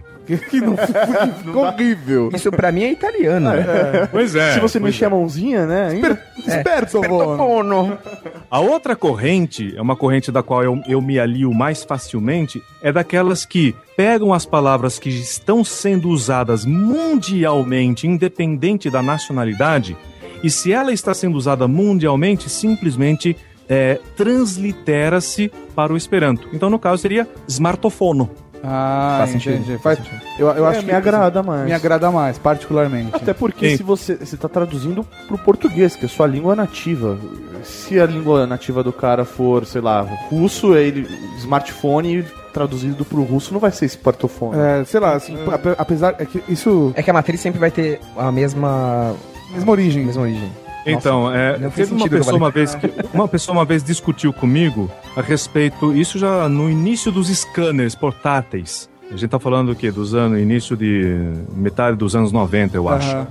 né? Veio discutir comigo porque eu adotava a palavra scanilo, que é a transliteração de scanner. A transliteração com uma, um sufixo ilo, que significa instrumento. Então, instrumento de escanear. Scanilo. E ele é, preferia a forma mais, entre aspas, culta, que seria o transbitigilo. E eu não, não gostava muito disso. Que se, dá na mesma, no final das contas. A tradução dá na mesma. Mas é uma palavra muito grande e, e pouco familiar. A maior intenção aí, no meu modo de ver, né? Até pela explicação que a gente teve durante o podcast, que a intenção do, de criar essa língua é justamente aproximar as pessoas e deixar ela de- uma língua que seja compreendida pelo máximo de pessoas. Aham. Você Isso. dificultar ela, você tá indo com- contra os próprios princípios da é Exatamente. dela, né? Para isso, para isso existe um setor da associação, não é bem um setor da associação, mas trabalha em cooperação com a Associação Universal de Esperanto, que trabalha só com terminologia técnica esperantista ao redor do mundo, porque as coisas nascem, como você disse, nasceu a palavra computador, nasceu a palavra smartphone, nasceu a palavra scanner. E agora, como é que faz? Então é, existe essa esse departamento que cuida especificamente de como nós vamos trabalhar agora com novas terminologias. E este aqui, esse pequeno senhor, foi o coordenador mundial desse departamento nos anos 2000 e 2001. Caramba. Desculpa aí. hein? Porra! Porra. Você tá zoando, tipo, você É sério. definia, você definia, tipo, certas Não, palavras. eu, como- não, eu não definia. Não, não, Eu- assim, você pode fazer parte do grupo que definia isso? Não. Isso, fazia parte do grupo que ajudava na definição, nos estudos terminológicos para a gente encontrar a melhor maneira de colocar as palavras novas no vocabulário esperantista. Foda. Bacana, Caralho, cara. que doido, cara. Define podcast, então. O podcast foi, foi a coisa mais fácil de se fazer porque o pessoal voltou tudo para a segunda linha, ficou podcasto. Podcast. Podcast. É, Mas tem muitos de- casos que as pessoas votam pela, pela linha mais tradicionalista, cara? Não, não. Acontece uma coisa muito parecida e é, é- e é nesta hora que eu tenho que aplaudir de pé o Marcelo Salgado, que daquilo que ele falou da evolução das línguas. Acontece isso também no Esperanto. As pessoas vão usando e aí não adianta chegar um academicista qualquer e falar, não, a partir de agora a palavra vai ser essa. Não tá, não tem jeito, já está em uso. Não funciona assim, né? É, É, é exatamente. totalmente estranho. Eu me lembro de uma época né, nos anos, no ano 2000 que o Aldo Rebelo, eu gosto muito do Aldo Rebelo, o, o, o Sim, eu político. conheço. Ah, tá, Uhum. o político Ah, tá. mesmo. É. Ele, ele tinha um projeto de lei, é deputado, ele tinha um projeto de lei de proibir anglicanismo. Eu me lembro disso. Nossa, cara. Você não poderia usar mouse, smartphone, não poderia falar isso. E é uma intromissão tão absurda, embora a- em, em essência, o que ele queria era preservar a cultura, a língua Sim, portuguesa. faz, faz sentido, como, mas cara. assim, é, essencialmente, como você falou, pode até fazer sentido, mas de certa forma isso não tem como funcionar num país, principalmente num país onde as leis não pegam. Né, cara? Imagina se uma lei É. dessa ia pegar. Não, e assim, não- lei nenhuma sobre língua pega. Porque é por, por conta disso que o Lucas tá falando. É, a, a língua é uma, é uma coisa viva que, na verdade, se modifica a partir do uso. É, na França eles, na, na França eles tiveram aquele, pro- aque- aquela lei, alguns anos atrás, de proibir que os franceses falassem weekend, fim de semana. Aham. É, eles tinham que falar, sei lá, de semaine, sei lá como que é. Não podia, porque os franceses quando chega na sexta-feira eles, eles falam assim, bom final de semana, eles falam bom weekend. E, as- e teve uma lei específica para proibir a palavra weekend. Pegou? Não pegou. Não adianta. Como? Não adianta. É uma, O é uma uso- agressão, né? Pra Exatamente. Tentar é, forçar por meio de lei algo que é natural acontecer é uma agressão, né? É, uma coisa que proibir as pessoas de transar, né, cara? Não tem como, velho. Não tem como. A lei pode proibir, as pessoas podem ser multadas, encarceradas. A gente sabe que nunca vai mudar, cara. Pois Você é. podia falar um pouquinho como é a estrutura da língua? Posso, claro. Assim, alfabeto, essas coisas, porque, sei lá, eu tava vendo o alfabeto e lá tem, sei lá, pra mim letras repetidas, mas que provavelmente tem sons diferentes, né? É, o alfabeto, no caso do Esperanto, ele tem 28 letras, mas por quê? Algumas letras têm acento. E como é que, como é que funciona isso? É uma questão meramente de fonema diferente. Por exemplo, as quatro primeiras letras é assim: A, B, C e um C com acento. Em Esperanto, a letra C sem acento pronuncia-se tse. Tsa, tse, tsi, tso, tsu. É como se fosse um TS do tsunami Aham. né? Tá, então, eu vou, a letra C tem esse som. Não importa se antes de E ou de A ou de U, não importa. É tsa, tse, tsi, tsotsu. Momento aula com Lucas Amora. Exatamente. E a letra C, com o acento, pronuncia-se che, cha, che, chi, cho, chu. Olha só. Isso, isso é do polonês? Isso é do polonês. Exatamente. Do- das línguas eslavas em geral, né? Ah, é verdade. G, a letra G, por exemplo, tem a G e a G com acento. A G é gutural, a sem acento. Então é ga, ge, gi, go, gu. A G com acento, esse acento que eu tô falando é um acentinho circunflexo. É o tá? tio, é, um, é, é um é o chapeuzinho. chapeuzinho, É chapeuzinho. um chapeuzinho. Então a letra G sem acento é o ga, ge, gi, go, gu. A letra G com acento é ja, je, ju. Mudou. A letra J em Esperanto é um I. né? É um I breve que é do Hebraico. das línguas eslavas, do alemão é assim também. Ah, é? né? Era Porque do, o- do hebraico. Não, porque o J originalmente, é o do Iota, né? O J originalmente ele foi inserido no latim com a pronúncia de I, né? na, na Idade Média. Sim. Eu aprendi isso vendo. Indiana Jones e a última cruzada. Ah, muito bem. Quase morrem lá, cara. É, quase. E- Por conta então de você- um J, filho da Por puta. causa de um J, exatamente. E a letra, então a letra I é um I, é um I bem pronunciado, é um I longo que a gente fala. E a letra J é um I breve, é um I bem rapidinho. Então é ya, ye, yi, yo, yu. É assim. Isso é o J. Esse é o J. Agora tem o J com o chapéu. E o J com o chapéu é o Jajeji Joju, é o nosso J. Ah. Então, mas como, como é a pronúncia do I só I? Vamos supor, O I longo aí. I. Ia, Ie, Ii, Io, Iu. Ah, tá. Tem essa pausinha. Ele é, é o I, é um I de hiato, né? Gramaticalmente falando, é um hiato. Então você é o I, A, Ie, Ii. É um I bem pronunciado, bem forte. Você não pode falar Ia, porque aí é outra coisa. Aí é um JA. Ah, entendi. Ah. Bacana. No caso, né, a gente tem a letra S. S é Sa, Se, Si, So, Su. E a letra S com um acento é o Xa, Xe, Xi, Xo, Xu. Então, tipo, não tem um CH. Isso daí é. Não, É o criado S pelo com S. ac- Isso, o S com acento suprime o CH. Como seria eu quero tchu, eu quero tchá? É facílimo, facílimo, né? Porque. Uma letra é, só, né, cara? Resolve. É, exatamente, é só o C com acento, né? Tchu, tchá.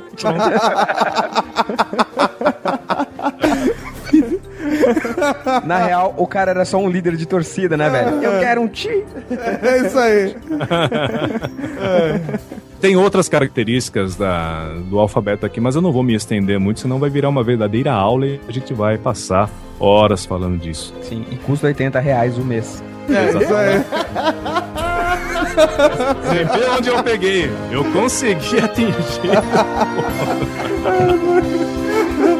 Salgado hoje tá. Sim, Obrigado, Salgado, por ter vindo aqui hoje, né?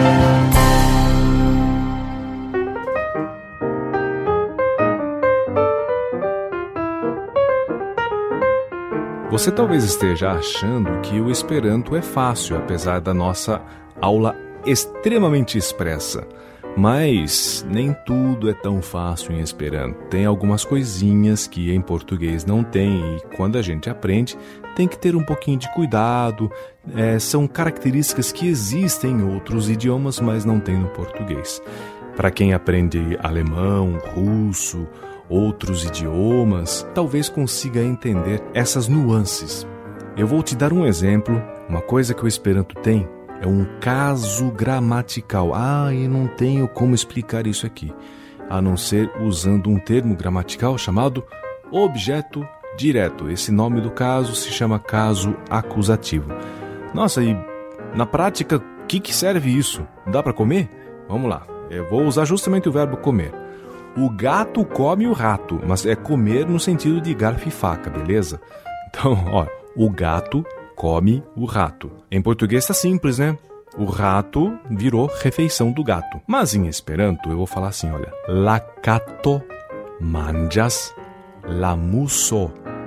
E essa frase em Esperanto não quer dizer nada. Como assim? Não ficou claro que é o gato que come o rato? Não. Não ficou porque eu não estou indicando ali quem é comido por quem, quem virou refeição de quem. Para nós brasileiros parece claro porque nós seguimos uma linha quando a gente fala. Em Esperanto, como nós não temos conjugação de verbo, ah, lembra da conjugação de verbo? É, olha, olha agora, aquela facilidade trouxe uma dificuldade aqui. como não tem a conjugação de verbo, não dá para saber só pelo estado verbal quem é o agente e quem é que está sofrendo aí a ação de ser de virar refeição. Então vamos de novo. A frase crua em Esperanto é lakato manjas lamuso. Vamos colocar uma letrinha aí para indicar quem virou a refeição? Olha, aí. lakato manjas lamuson. Ah, coloquei um Nzinho no final do rato. Agora eu sei que o rato virou refeição. De novo, olha. Lakato manjas lamuson. Esse Nzinho, ele indica o caso acusativo, tá? de acusar mesmo. Estou acusando quem está recebendo a ação. Agora vamos fazer uma brincadeira, ó. Lamuson manjas lakato. Olha que interessante, hein? Lamuson tem um Nzinho, manjas lakato, sem N. Em português, a tradução é: o gato come o rato. Ué, o rato foi lá pra frente na frase, mas ele tem aquela letra N, aquele som de N, que identifica que ele é a refeição do gato. Então o acusativo me permite até trocar as palavras numa frase apenas para questão de ênfase. Vamos mais uma frase? Eu ouço podcast. Mi audas podcasto. Se eu falo assim, mi audas podcasto, eu não sei quem ouve quem. Se é o podcast que me ouve ou se eu ouço o podcast. É meio ilógico isso, mas em Esperanto não dá para saber. Então vamos, então vamos colocar o som apropriado. Mi audas podcaston. Pronto, acabou. Mi audas podcaston. Significa que eu ouço podcast. Diz.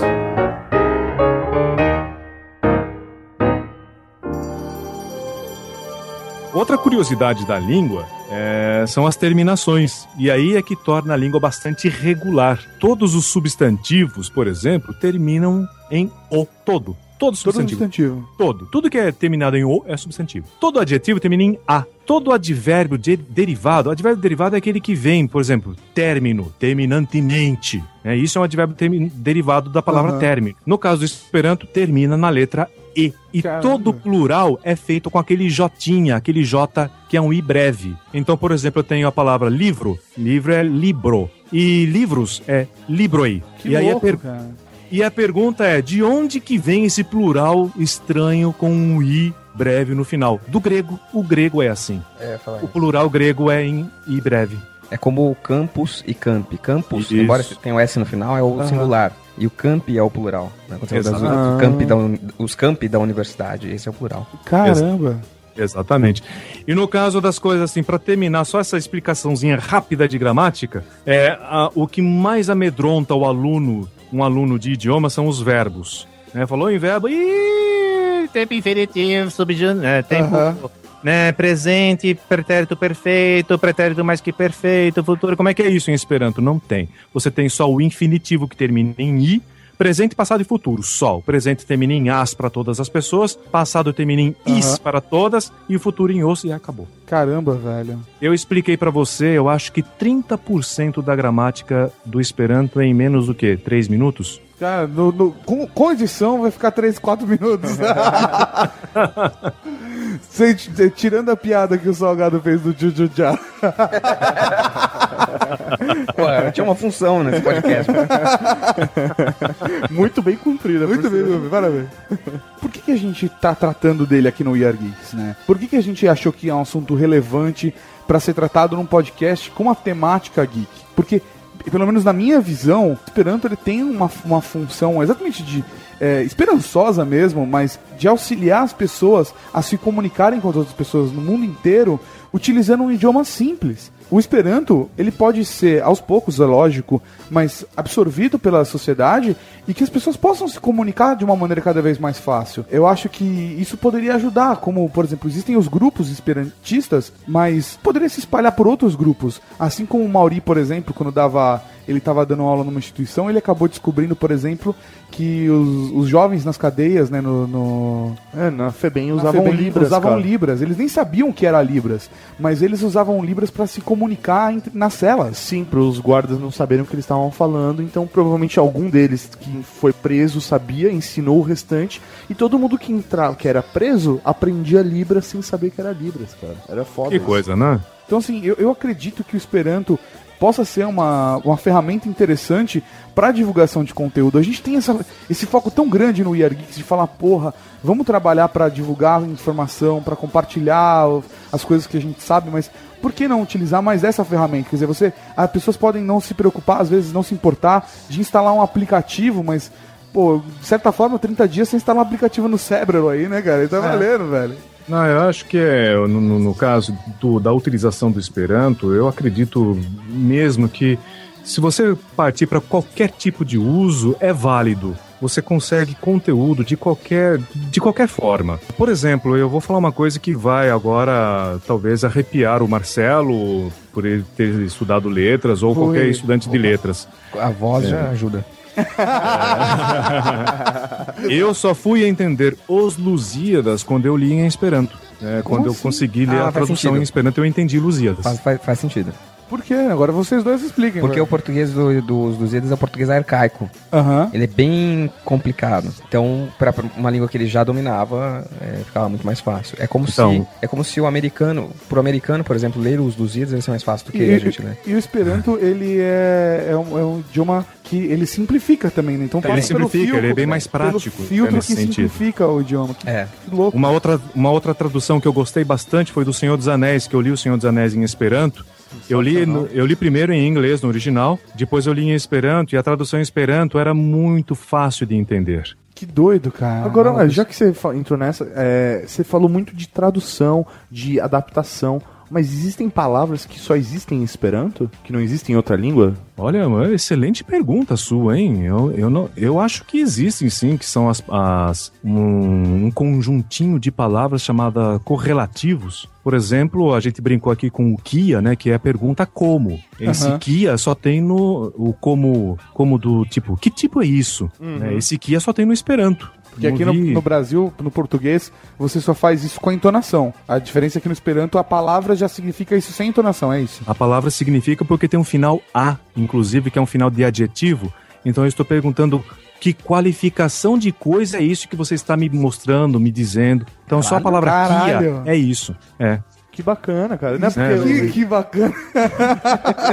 Não, não, mas isso. Que loucura. É, é, isso prova que a própria língua, por mais que ela tenha sido criada com um objetivo, ela já está se tornando cada vez mais natural, justamente porque ela passa a ter as suas próprias palavras e não se adaptando ao idioma dos outros, mas sim criando uma própria independência. É, mas eu não sei, assim, em questão de terminologia, eu não posso dizer em questão de terminologia específica, usando ainda o exemplo do smartphone ou do scanner, eu ainda não saberia dizer se tem alguma palavra que ela é puramente esperando, assim, não tenha, não tenha nada em algum outro idioma. É que, é que a, a formação de substantivos, ela tá muito ligada a um, a um- Não sei como explicar isso, mas uma característica do povo, saca? Aham. Sim. A palavra saudade, a outras palavras em outras línguas. é- Exatamente, a própria palavra saudade, excelente, excelente observação. A palavra saudade, como ela é uma palavra que existe só na língua portuguesa, ela foi incorporada ao vocabulário esperanto. Então hoje se fala a palavra saudado e o esperantista de qualquer país entende o que significa saudado. isso. Caramba, então não é mais só o português que tem a palavra saudade. É, agora o esperanto tem. Bacana. Mas porque, na verdade, de novo, a língua nasce da necessidade de você comunicar e aí a necessidade de um determinado povo, a partir de uma determinada experiência, que justifica a criação daquele vocábulo. Né? Sim. Aham. O, Sim, o sim, povo sim, sim. português, ele tem uma proximidade muito grande com esse sentimento que a gente classifica como, que a gente nomeia de saudade. É um, é um negócio que, que remonta a, a tempos muito antigos. Eu não sei dizer exatamente se é a Idade Média, mas a época do rei do Dom Sebastião. Me corrija aí, Lucas, que você deve saber mais sobre isso que eu. Que era um rei, ele tinha uma figura muito querida e ele era uma- um cara que mantinha o Portugal em alta, no- um- como um país forte força de Portugal estava muito ligada à, à figura do rei Sebastião. E ele, eu não me lembro agora se ele morreu ou se. Mas a- A questão é que fica a lenda de que o rei Sebastião vai voltar um dia. Ah, tá, porque aquela figura é o sentimento. É. Que doido. Então esse tipo de sentimento é que tá moldado nessa palavra, entendeu? É a palavra É, saudade. na palavra saudade. Seria difícil ter um vocábulo muito específico do Esperanto, uma vez que ele não tem uma formação de nação que tinha algum tipo de coisa específica Aham. se nom- nomear, entendeu? Então, o que é muito possível é essas crianças que nascem falando em Esperanto. Criança tem uma imaginação muito fértil para criar palavras, criar conceitos. Elas podem inventar dentro de seus lares alguma coisa assim, mas com certeza os pais a corrigem com a palavra correta que Aham. é, então, talvez isso possa existir, mas é o que o Marcelo falou, pelo fato de não ter uma nação que fale, um país que, em que o Esperanto seja a língua nacional, é, não dá para a gente dizer agora que existe uma palavra originalmente é, em Esperanto. O que existe em termos de, de ficção é, são os filmes que utilizam Esperanto, é, livros que utilizam conceitos de que o Esperanto é falado naturalmente em uma determinada região do planeta, etc e tal. É, por, ah, eu falei de filme, né? Por exemplo, o filme. Tem um filme de. 60 Você que é geek, né? Você que é nerd, talvez você vai pirar agora, né? Você é William, indicado. William Shatner, né? Que é o Capitão Kirk da, da Enterprise. Aham. Em 1965, ele estrelou um filme chamado Incubus e ele fala o filme inteirinho em Esperanto. Esperanto é a língua é a língua natural da região onde se passa aquele essa história. É um filme de terror e eu não conseguia entender lufas do que o Shatner falava. Mas por? A pronúncia pronúncia dele era ruim? A pronúncia era horrível de todos os atores. É, é, ajuda ela, ajuda ela, vamos correr para Não, casa. É, é muito ruim, né? Outro dia eu, eu peguei até pra, pra relembrar aquele filme Blade Trinity que eu, que eu falei com, com vocês, né? Eu acho que é de 2004, eu acho que é. E, o, e tem uma cena em que se usa Esperanto, é, há um diálogo em Esperanto. Eu só consegui entender a última fala, né? Porque os atores não. é, dificilmente eles recebem uma consultoria linguística. O único filme que teve uma consultoria linguística dos esperantistas foi o filme Gataca. Né, ou Gataca. Ah, que foi citado no filme Que- Pra Geek Ver. Exatamente, eles tiveram uma consultoria. Só que a, a grande decepção dos, es- dos esperantistas foi que quando foi escutar a, a, a tal da frase, ela era praticamente inaudível. Então a gente vai ouvir lá, ela tá bem lá embaixinho, bem lá no fundo, mas tá num esperanto perfeito.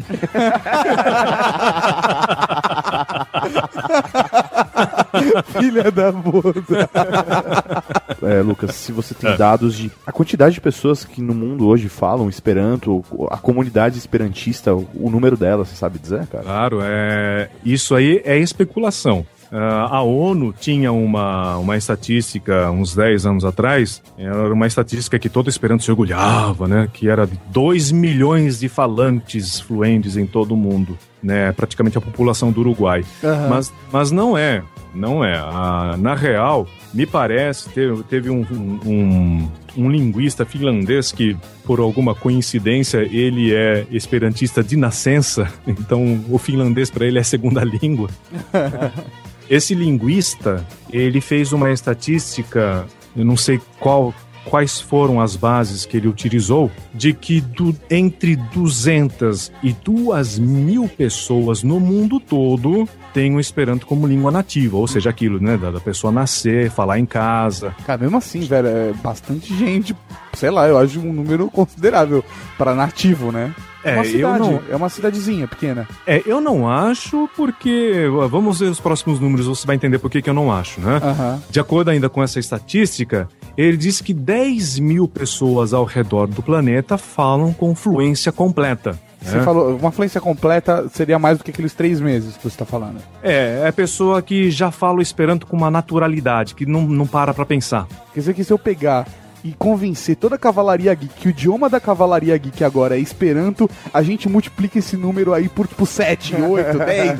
Foda-se, Ah, é isso. Vai lá em cima, vai lá em cima, né? Caralho, velho. Isso ia Esse, foda. esse linguista vai ficar fascinado, Como, claro, se- né? como seria Raul? Não, Raul é Raul, velho. É Raul, é Raul mesmo. Raul é só, só Raul. muda, só muda o R, né? Fica Raul.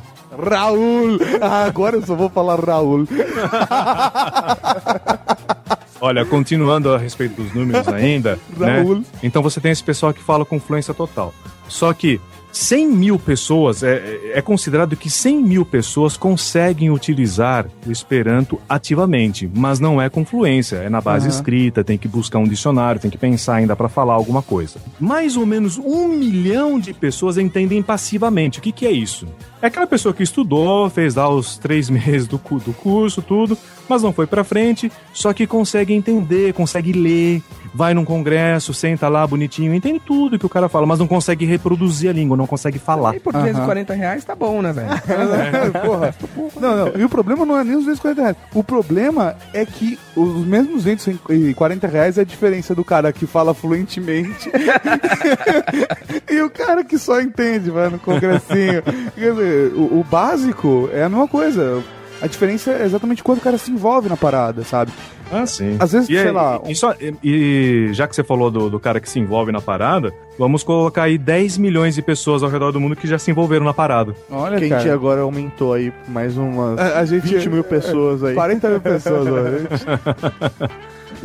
Mas, então por os números exemplo- são esses.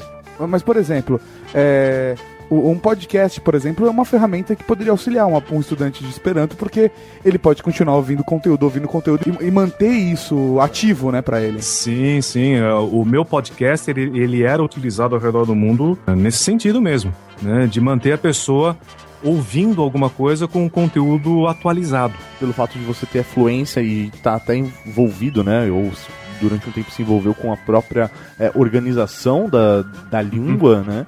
Isso faz com que a pessoa tenha realmente o recurso mais atualizado possível. Ajudava bastante, é, isso é verdade. Hoje eu já não tenho mais esse contato com o povo, tudo, mas ainda existem, sabe? As rádios, as rádios esperantistas, elas funcionam hoje como verdadeiros podcasts. Então você tem a rádio. Antigamente elas eram rádio ondas curtas. Eu escutei muito Esperanto por rádio ondas curtas, né, na época pré-internet. Eu pegava muito a rádio de Pequim, que hoje se chama Rádio China Internacional. Eles têm uma pronúncia muito boa de, de, de Esperanto. A rádio Havana Cuba, né, pegava por ondas curtas, hoje dá para pegar pela internet. A Rádio Polônia, é, na, na década de 80, era uma rádio que a gente pegava facinho, facinho por ondas curtas e eu escutava muito. Eu- muito do meu Esperanto, a pronúncia do Esperanto, eu peguei com a Rádio Polônia. né? Até a título de curiosidade, tem a Rádio Vaticano. A Rádio Vaticano até hoje mantém o serviço deles em Esperanto. Você pegou o, a sua pronúncia vem do, do, do Esperanto mais ligado à Polônia, né?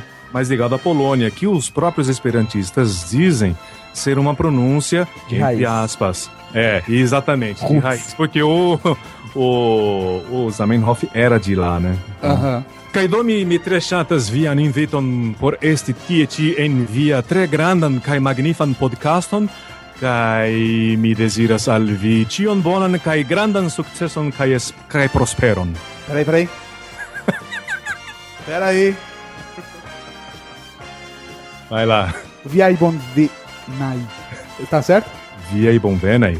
Isso. Você está me dando boas-vindas? Não, tá errado. Vamos começar de novo então, vamos lá. Vamos lá, vamos lá. Bem-vindo, Lucas. Vamos começar. É, na verdade eu queria falar de nada, mas aí ele vai traduzir como Nenio. Ah, é, é isso mesmo. Por É nenio. É, por nenio. Olha lá. Eu só Por sei que você Nenio. agradeceu. Eu imagino que você tenha falado uma coisa bonita. Então eu, é, eu disse Magnífico assim. podcast. É, eu, eu nem lembro mais o que eu falei, mas eu, eu agradeço muito pelo convite de estar aqui neste magnífico e grande podcast e desejo a todos. um, é, é, eu desejo a todos não sei o que grande e. e Que isso, cara? Não É, pô, não sei o que é grande. Porque eu não lembro mais o que eu falei. É, Vamos é. conferir isso aí na gravação. Não precisa, não precisa desejar não sei o que é grande, porque eu já nasci assim.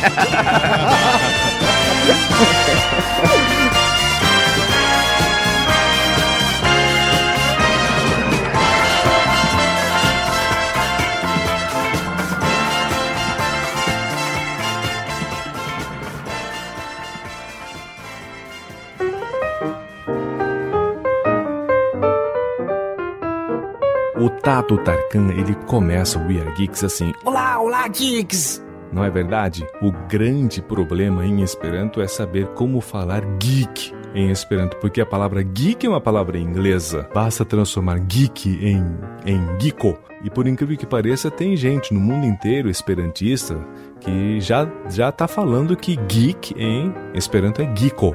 E nerd é nerdo. Mas é um problema, né? Porque essas palavras elas são muito novas para o vocabulário oficial. O Esperanto tem muita gente conservadora ainda, então eles preferem construções mais puritanas. Então, por exemplo, a palavra nerd, ela seria em Esperanto stivolemulo. Nossa, o que, que eu falei, né? Hum, É, saúde. Não. Stivolemulo. É a pessoa que gosta de saber de tudo.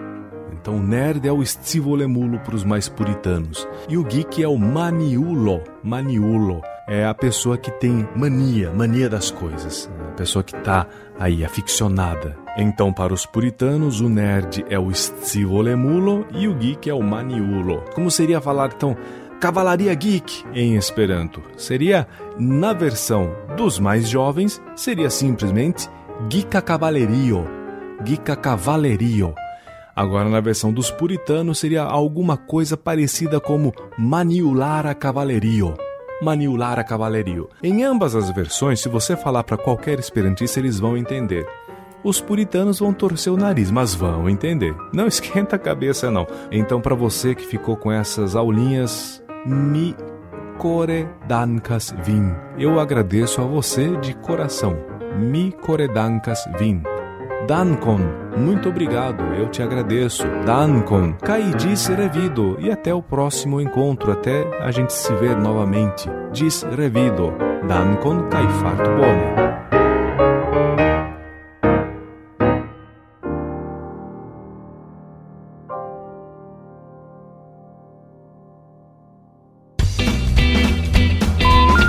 Ele, eu tava saindo do YouPix, a gente tava. No, que a gente tava no YouPix, aí eu peguei o taxista. Peguei o taxista, não, peguei o táxi. tá gravado. Não peguei o Nossa, taxista. essa agora. Tomar um- Se bem que com aquela voz, né, cara? Você acabou de ouvir Weird Geeks.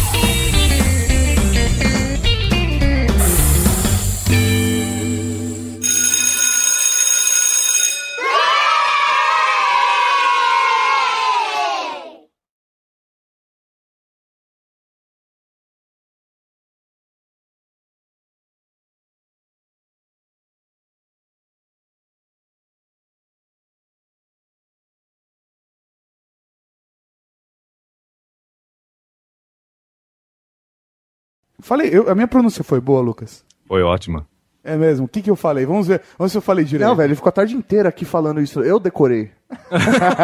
Porra, É, cara. você falou olá, olá, geeks, e eu espero. Me É esperas. É isso aí. Aham. E Eu, sou o Tato e tenho esperanças, ou eu espero, é isso aí. É. Ah, se, se fosse eu tenho esperança, me havas esperam. Ah, então peraí. Me havas esperam! Obrigado. Aí Eu, da, agora... hora, da hora que o, o Lucas falou, você falou isso. Ou daí ele tentou. não. ele corrigiu o Lucas. É, Ou, Ou, isso. ou isso. Aí ele, ou isso não. Aí eu falei, então peraí que eu corrijo.